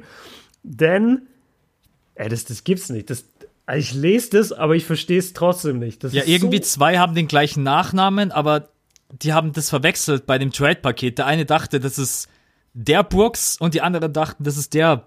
Oder war das nicht irgendwie so? Genau, so, so ist es nämlich. Wouldn't put. Ach so, okay, also warte, ich, ich rufe mir mal schnell das Roster von den Memphis Grizzlies auf, weil ich will das richtig haben. Also so wie es aussieht, gab es ein Missverständnis zwischen den Grizzlies und den Suns. Denn bei den Grizzlies gibt es zwei Spieler mit dem Namen Brooks. Einmal mal Sean Brooks. Wer macht denn auch sowas? Der zweite? Und einmal Dylan Brooks. So, das ist das Problem. Und jetzt war es so, dass die Suns, man weiß immer noch nicht genau, welchen sie eigentlich wollten, aber jedenfalls die Grizzlies haben einen der Brookses angeboten und die Suns dachten, sie kriegen den anderen. Das ist total so bescheuert. Geil. Und dass sowas überhaupt passieren könnte, glaubt kein Mensch. Aber so ist es letztendlich. Also Memphis wollte Dylan Brooks, nee, schau, da kommt man voll durcheinander. Memphis wollte mal Sean Brooks traden und die Suns wollten aber Dylan Brooks von den Grizzlies haben. Und dadurch ist jetzt dieser ganze Trade, dieser Drei-Team-Trade, wo Trevor Ariza praktisch nach Washington gegangen wäre, ist jetzt wieder gestorben, weil die sich mit den Brookses verwechselt haben oder vertauscht haben. Habe ich noch nie mitbekommen, habe ich noch nie gehört in der NBA. Aber muss es, muss es scheinbar auch mal geben. Sorry jetzt für die Verwirrung, aber geht auf die Timeline von Woj, lest euch die Tweets durch und nach drei Tweets checkt ihr auch nicht mehr, wer wollte jetzt eigentlich wen und wo ist überhaupt Trevor Ariza. Super, super schwierig. Super, super schwierig. Aber letztendlich dadurch ist der Deal zerstört worden, was ja ganz gut ist für die Lakers-Fans, denn ich glaube, die meisten Lakers-Fans wollten Trevor Ariza eigentlich jetzt schon sehen bei den Lakers und ich will ihn da auch weiterhin sehen. Ich fände es nämlich super. Ist da was dran, dass ja, LeBron James und die beiden sich nicht riechen können? Ich bin da nicht so drin, wenn es ums Persönliche geht. Weil ich habe das auch letztens bei meinem äh, Wochenrückblick dabei gehabt und haben auch voll viele geschrieben, ja, aber die beiden können sich ja gar nicht leiden. Ich habe das nie mitbekommen, dass Trevor Ariza und LeBron James da irgendwie Ja, das ist auch wieder dieses wir haben ein Video gesehen. Nee, das ist einfach, das war von also ungefähr um die Zeit, wo dieses Gerücht aufgetaucht ist, ich glaube ein paar Tage davor oder vielleicht sogar währenddessen, hat äh, ein amerikanischer YouTuber, ich glaube, der ist Jimmy irgendwas, Jimmy Roller oder Jimmy High Roller, irgendwie so, der hat ein Video gemacht, äh, dass, dass Trevor Ariza und LeBron sich nicht mögen, weil Trevor Ariza in der Highschool getrash-talkt hatte gegen LeBron und meinte halt, ja, so krass ist der gar nicht. Oder Trevor Arizas Onkel hat irgendwie getrash-talkt und meinte, so krass ist dieser LeBron gar nicht. Und dann ist LeBron zu denen hin nach Kalifornien und hat Trevor Arizas Team halt zerstört. Und seitdem gibt es scheinbar Beef zwischen denen. Also war sozusagen die Aussage von dem Video. Das wurde noch nie bestätigt. Die beiden haben noch nie in irgendeiner Weise gesagt, dass sie sich nicht mögen. Es gab noch nie ein hartes Trevor Ariza Foul an LeBron und umgekehrt auch nicht. Die werden einfach nicht groß was miteinander zu tun haben. Das heißt aber nicht, dass die sich nicht mögen. Und ja, das, das ist schon die ganze Geschichte. Es gab einfach zeitgleich ein YouTuber-Video über das Thema und der hat gesagt, die vertragen sich nicht und deswegen sagt jetzt jeder, ja, aber die haben ja Beef. Vor allem selbst wenn, schaut euch Lance Stevenson und LeBron an. Ich wollte es auch gerade sagen. Gerücht, wenn es da ein Trade-Gerücht gegeben hätte, hätte auch jeder gesagt, nee, das geht doch gar nicht. Die streiten sich doch, die mögen sich doch nicht. Hast du 2013 oder 14 da Miami gegen Indiana nicht mitbekommen? Ja, das sind aber auch erwachsene Männer und Basketball-Profis. Also wenn die, die kriegen das schon hin, wenn sie getradet werden. Und es wird ja auch vorher abgeklärt, ähm, ob so ein Spieler eben kommen darf. Und glaubt mir, ist gerade bei den Lakers, Magic fragt auf jeden Fall bei LeBron, hey, wir wollen den und den Spieler holen. Bist du cool mit dem oder hast du Beef mit dem? Weil wenn der jetzt wirklich Beef mit dem hätte, so einen elementaren Beef seit der Highschool und die hassen sich einfach auf den Tod, dann kommt er doch niemals per Trade. Das ist doch Quatsch. Dann, dann entsteht aber auch dieses Gerücht erst gar nicht. Ähm, ja, ich, ah, mich nervt dieses ganze, dieses ganze Zeug bei Social Media und bei YouTube. Und immer hört irgendeiner was und dann kommen 400 Fragen. Hey, hast du gehört? Und es wird dann immer als Tatsache von den Leuten sofort hingenommen, anstatt dass sie einfach sagen, okay, das ist jetzt eine Quelle, die das sagt. Mal gucken, ob ich noch eine andere Quelle finde. Mal gucken, ob da überhaupt was dran ist oder ob das in zwei Tagen wieder vergessen ist. Das ist, muss ich sagen, nervt zurzeit echt ein bisschen. Und, und deshalb stressen mich manchmal solche Themen. Aber ich, ich glaube nicht, dass da irgendwas dran ist. Ich glaube, die, wenn Trevor Ariza kommt, dann werden die total cool miteinander. Also ich, ich glaube, dass er kommen wird. Ich glaube, dass das noch passieren wird, dass er zu den Los Angeles Lakers. Und ich glaube, dass, er, dass er auch einfach gut neben LeBron James funktionieren kann. Ich glaube, es ist ein Spieler, der neben ihm, ja, und auf die Frage, ob Trevor Ariza im Team noch was bringen kann, ich glaube schon. Also Trevor Ariza hat das oft genug gezeigt. Ähm, natürlich die Frage, in welcher Frequenz kann er seine Würfe treffen, in welcher Frequenz kann er, kann er wirklich die kompletten Playoffs durchpowern und so verteidigen, wie er verteidigen kann. Äh, aber ich sehe jetzt aktuell derzeit kein, ich habe eigentlich kein anderes Team außer die Lakers gesehen, aber klar, jetzt dieser Trade, also ich will Ariza definitiv nicht bei den Wizards sehen. Überhaupt nicht. Ich will eigentlich derzeit überhaupt nee. niemanden äh, bei den Wizards sehen.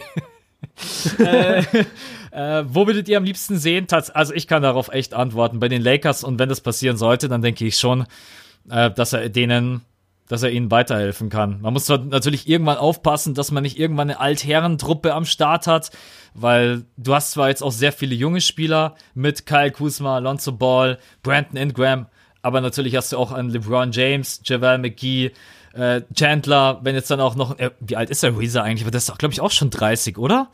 Oder bin ich da jetzt irgendwie Der, der, offen? müsste, der müsste LeBrons Alter sein. Ja, irgendwie sowas in den Dreh muss man natürlich dann auch irgendwann mal aufpassen, dass man sich nicht zu. Und dann ist natürlich die Frage, was gibst du ab? Das ist, glaube ich, das äh, elementar Trevor Wichtigste. Reeser ist 33. Ja, die Frage ist, was gibst du ab? Und da habe ich ja echt die ganz, ganz große Befürchtung, dass ich, ja, also ich will nicht, dass Ariza kommt, wenn Mo oder Bonga dann plötzlich Teil dieses Trade-Pakets sind. Damit Klar. close ich die Frage für mich, wenn du nichts mehr hast. Nee, können weitermachen. Letzte Frage. Äh, die kommt vom Tino. Da muss ich jetzt einmal Danke sagen, weil der Tino mich schon seit über einem Jahr supportet und jetzt auch noch den Podcast von uns. Das ist schon echt krass, dass jetzt auch Leute dann doppelt supporten. Einmal für uns zusammen und dann nochmal so einzeln.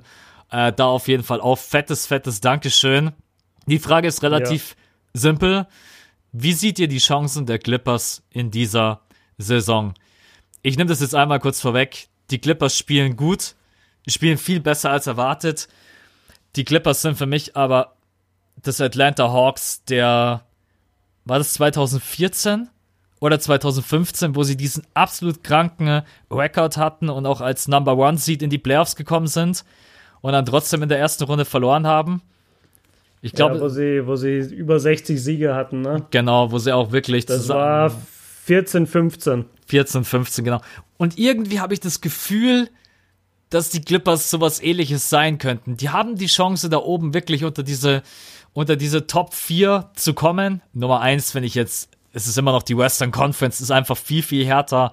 Aber dann glaube ich, je nachdem, auf wen sie in der ersten Runde treffen, könnte Schluss sein. Aber die können auch, wenn sie jetzt nicht auf den absoluten Oberkracher treffen, dann kann es auch in die zweite Runde gehen, aber äh, definitiv dann ist, dann sind die, dann sind die Lichter aus. Ich habe aber auch schon Leute gehört aus der Community, die sagen, die rutschen jetzt dann irgendwann nach unten. Also, auch das ist möglich. Sie sind jetzt momentan, glaube ich, Vierter. Da muss man immer aufpassen. Das ist alles so eng zusammen. Ich glaube allerdings schon, Playoffs packen sie, aber dann in den Playoffs, ähm, ja, glaube ich, kann es relativ schnell aus sein. Wie siehst du das? Ah, das ist ein interessanter Vergleich mit den Hawks.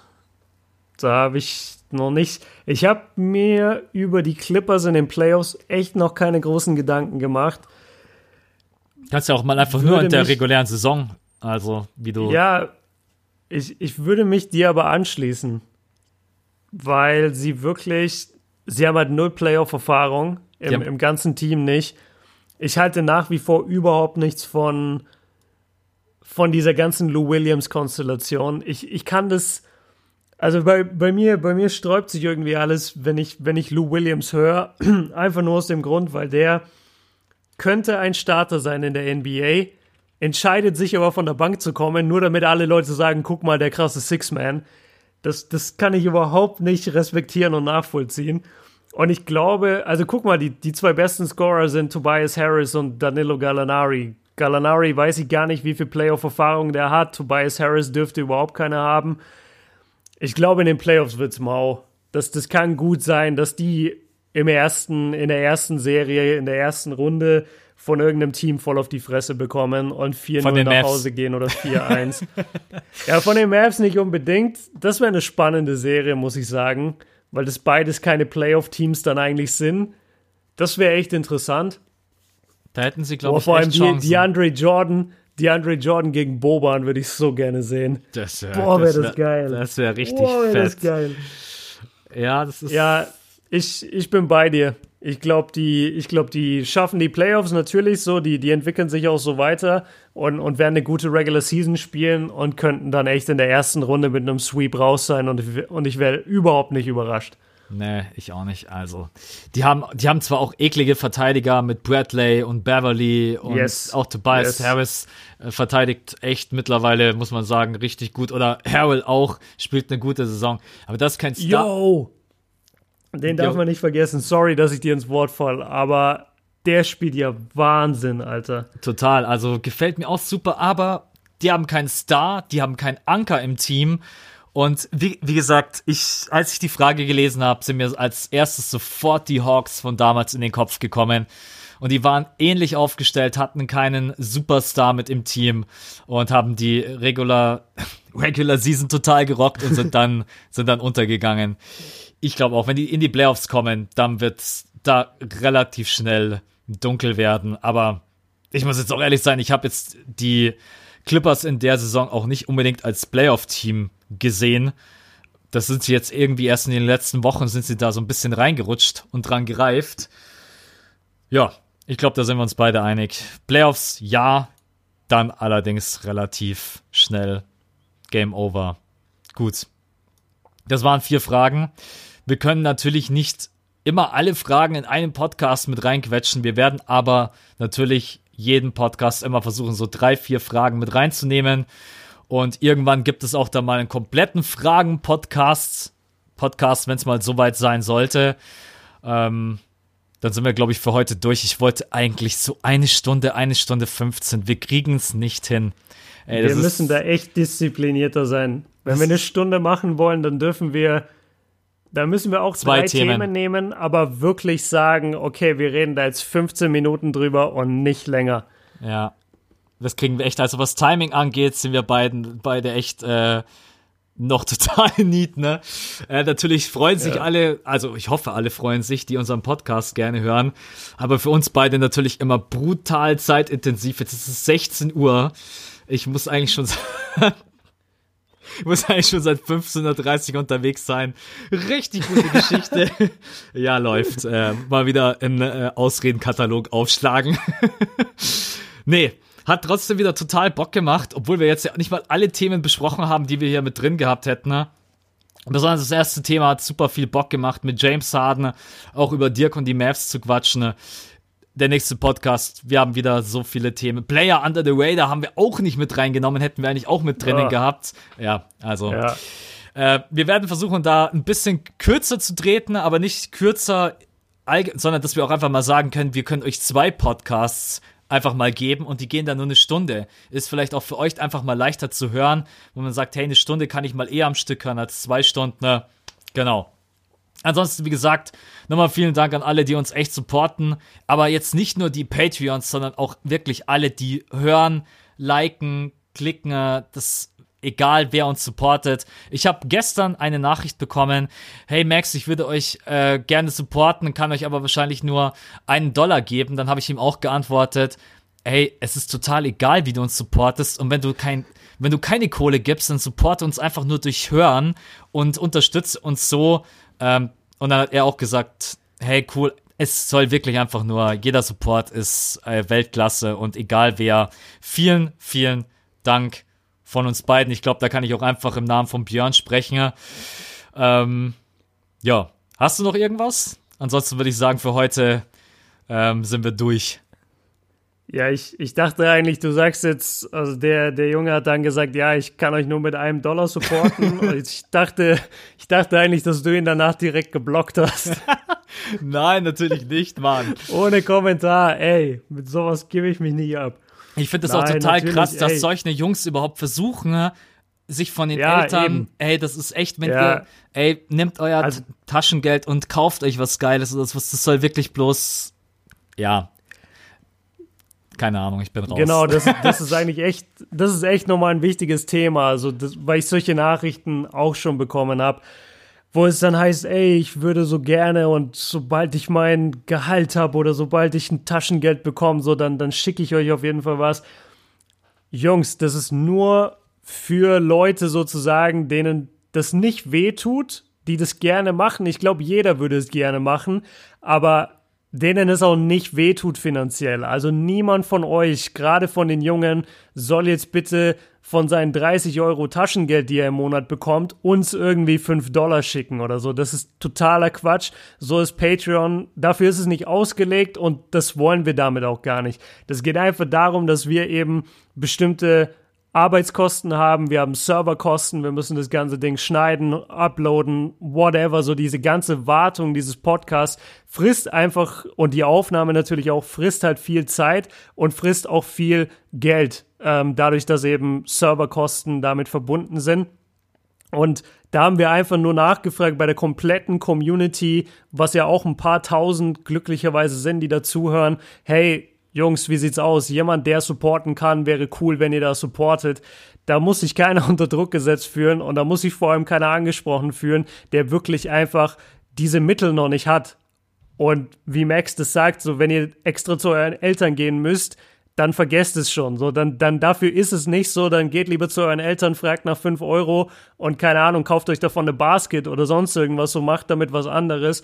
Ähm, ja, aber alle, die es tun und ich habe auch mit vielen von denen geredet und bei den meisten weiß ich, okay, die arbeiten einfach und die haben eben Lust, dieses Basketballprojekt oder uns beide zu unterstützen. Denen danke ich auf jeden Fall von ganzem Herzen. Ganz fette Grüße gehen raus an den Alex, der weiß auch warum und der wird jetzt, das wird nicht das letzte Shoutout gewesen sein, aber an sich super coole Jungs da auf Patreon. Vielen, vielen Dank für den Support. Und äh, Max, danke für die geile Podcast-Führung, ähm, ja, sag ich mal. Du warst ja heute wieder dran, das Ding zu führen. Ist immer geil, wenn du das machst, weil ich finde es, es cool, dass wir das immer abwechseln, weil dann der eine gut die Themen vorbereiten kann und der andere ist sozusagen nur in der Antwortenrolle und dann beim nächsten Mal ist wieder umgekehrt. Diese, diese Rollenverteilung und immer hin und her macht mir eigentlich total Spaß. Deshalb äh, danke dir und damit bin ich jetzt raus und du kannst gerne die Abmoderation machen. Mache ich gerne, ähm, kann das alles nur unterstreichen. Wir werden versuchen, nicht vergessen, ich möchte es nochmal erwähnen, haut euch haut uns eure Wünsche, Ideen rüber, egal wo. Und dann gucken wir, dass wir irgendwie noch ein, zwei schöne Podcasts aufnehmen fürs Wochenende und für Weihnachten, dass wenn ihr ein bisschen Zeit habt oder seid vielleicht auch gerade eben vollgefressen mit Ente, Schweinebraten, was weiß ich und liegt auf dem Sofa und denkt euch, boah, jetzt muss ich gerade einfach mal, ich will nichts sehen, ich will nur ein bisschen was hören. Dann werden wir versuchen, da noch ein, zwei Podcasts für euch zu machen. Falls wir uns nicht mehr hören sollten, kann ja auch sein, dass vielleicht irgendjemand vielleicht wegfährt äh, in die Berge zum Skifahren oder wo auch immer. Dann wünschen wir euch auf jeden Fall schon mal schöne Weihnachten. Ne? Ich hoffe, zwischen Weihnachten und Silvester hören wir uns dann trotzdem wieder. Und genau, der Podcast, der ist jetzt dann bei Spotify und iTunes online und kommt dann morgen auch auf YouTube auf meinem Kanal, weil ich ja im Lied war. Genau, ansonsten wünschen wir euch beide noch ein schönes Wochenende. Genießt den Abend und das Wochenende. Bis zum nächsten Mal. Ciao. Haut rein.